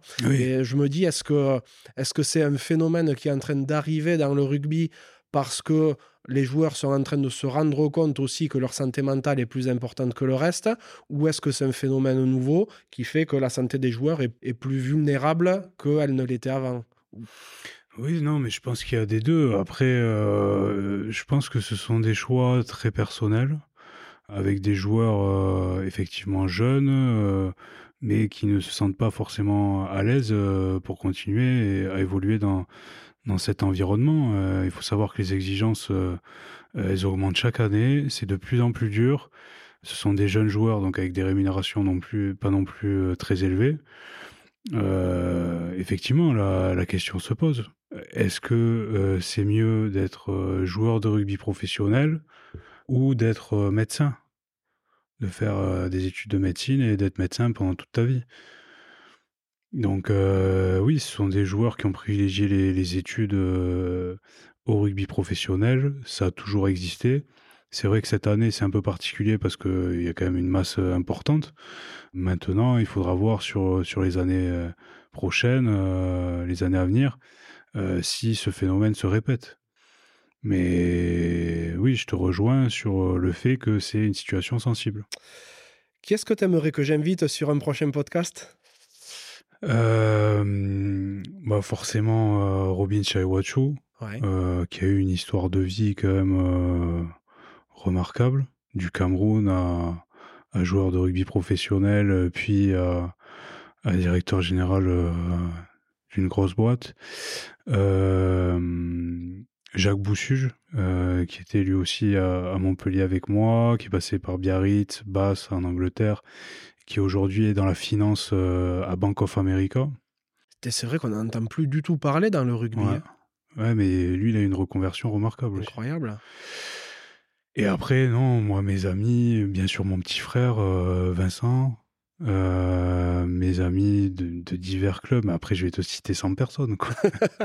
bon, attends, je, vais, sortir le carnet et on écrit. non, mais Kylian Amdaoui, Alban Placine, Bertrand Guéry, Charles Jimenez, Lolo, euh, Lolo Magnaval aussi, ça peut être bien. T'as des phénomènes, euh, Ruslan Bouquerou, Maxime Vaux, Atarbes, Domecq, Adrien Domecq. Ah ouais. Doom, on le connaît bien. Voilà. voilà. Non, voilà, après, euh, il y en a un paquet. Euh, si je devais en, choisir un, euh, je dirais mon petit frère Vincent. moi, je les ai tous notés, là, t'inquiète. Mais ton petit frère Vincent est, bien dans la liste, t'inquiète. Non, non, c'est, tu, tu, cites pas mal de, de personnalités qui, ont, qui sont totalement différentes les unes et les autres. Et je suis très curieux d'aller à, d'aller à leur rencontre. C'est, c'est top. Je te sens pas aigri de, de tout ce qui t'est arrivé. Ah, tu, tu, opines un peu du chef? Non, euh, moi j'ai une manière de voir les choses euh, qui est un peu paradoxale, mais qui me permet de me protéger d'une certaine manière. C'est que euh, je suis jamais trop heureux dans le bonheur et je suis jamais trop malheureux dans le malheur. Et ça me permet euh, bah, de relativiser les choses euh, et de me dire, euh, c'est un peu du stoïcisme, ça, c'est. après, c'est une manière philosophique de voir les choses, mais qui fait que ce que tu peux changer toi-même, tu peux avoir une action dessus, change-le. Mais ce qui est indépendant de toi, tu ne peux pas avoir d'action sur ça. Donc, il faut prendre de la hauteur et te dire que ben, malheureusement, il n'y a rien à faire, donc il faut avancer et trouver une solution toi-même. Voilà. Donc, euh, je me suis reconstruit, j'ai fait preuve de résilience. Aujourd'hui, euh, voilà, j'avance et, je regarde vers l'avenir, je ne regarde pas dans le passé. Bien, c'est une, belle manière de voir les choses. Bon, on a fait euh, le tour de pas mal de sujets.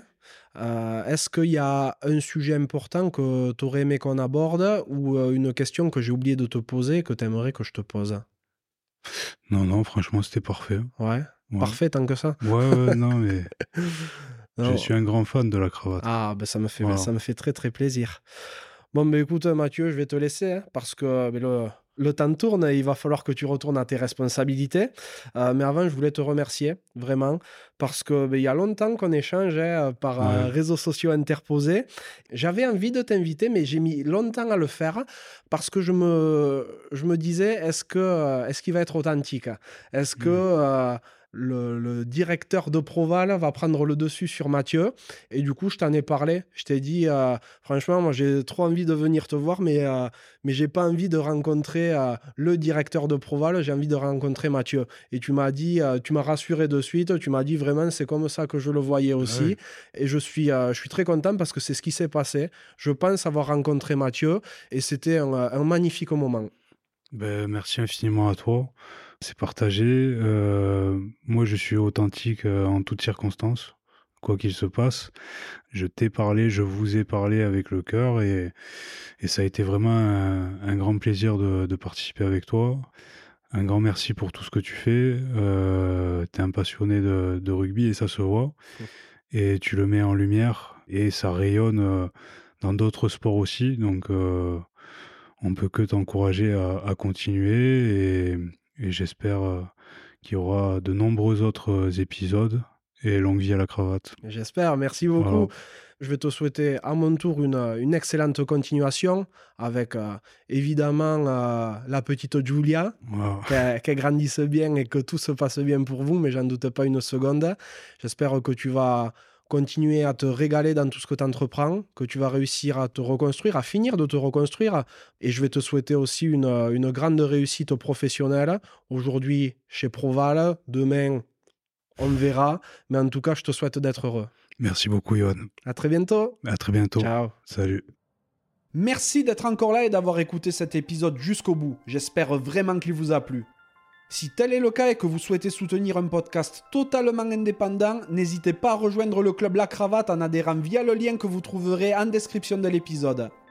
Et comme d'hab, n'oubliez pas d'aller noter le podcast 5 sur 5 sur Apple Podcast, Spotify ou la plateforme où vous l'écoutez et à le partager autour de vous. Si vous me cherchez, vous trouverez facilement La Cravate sur Instagram et sur LinkedIn. A très bientôt pour un nouvel épisode de La Cravate.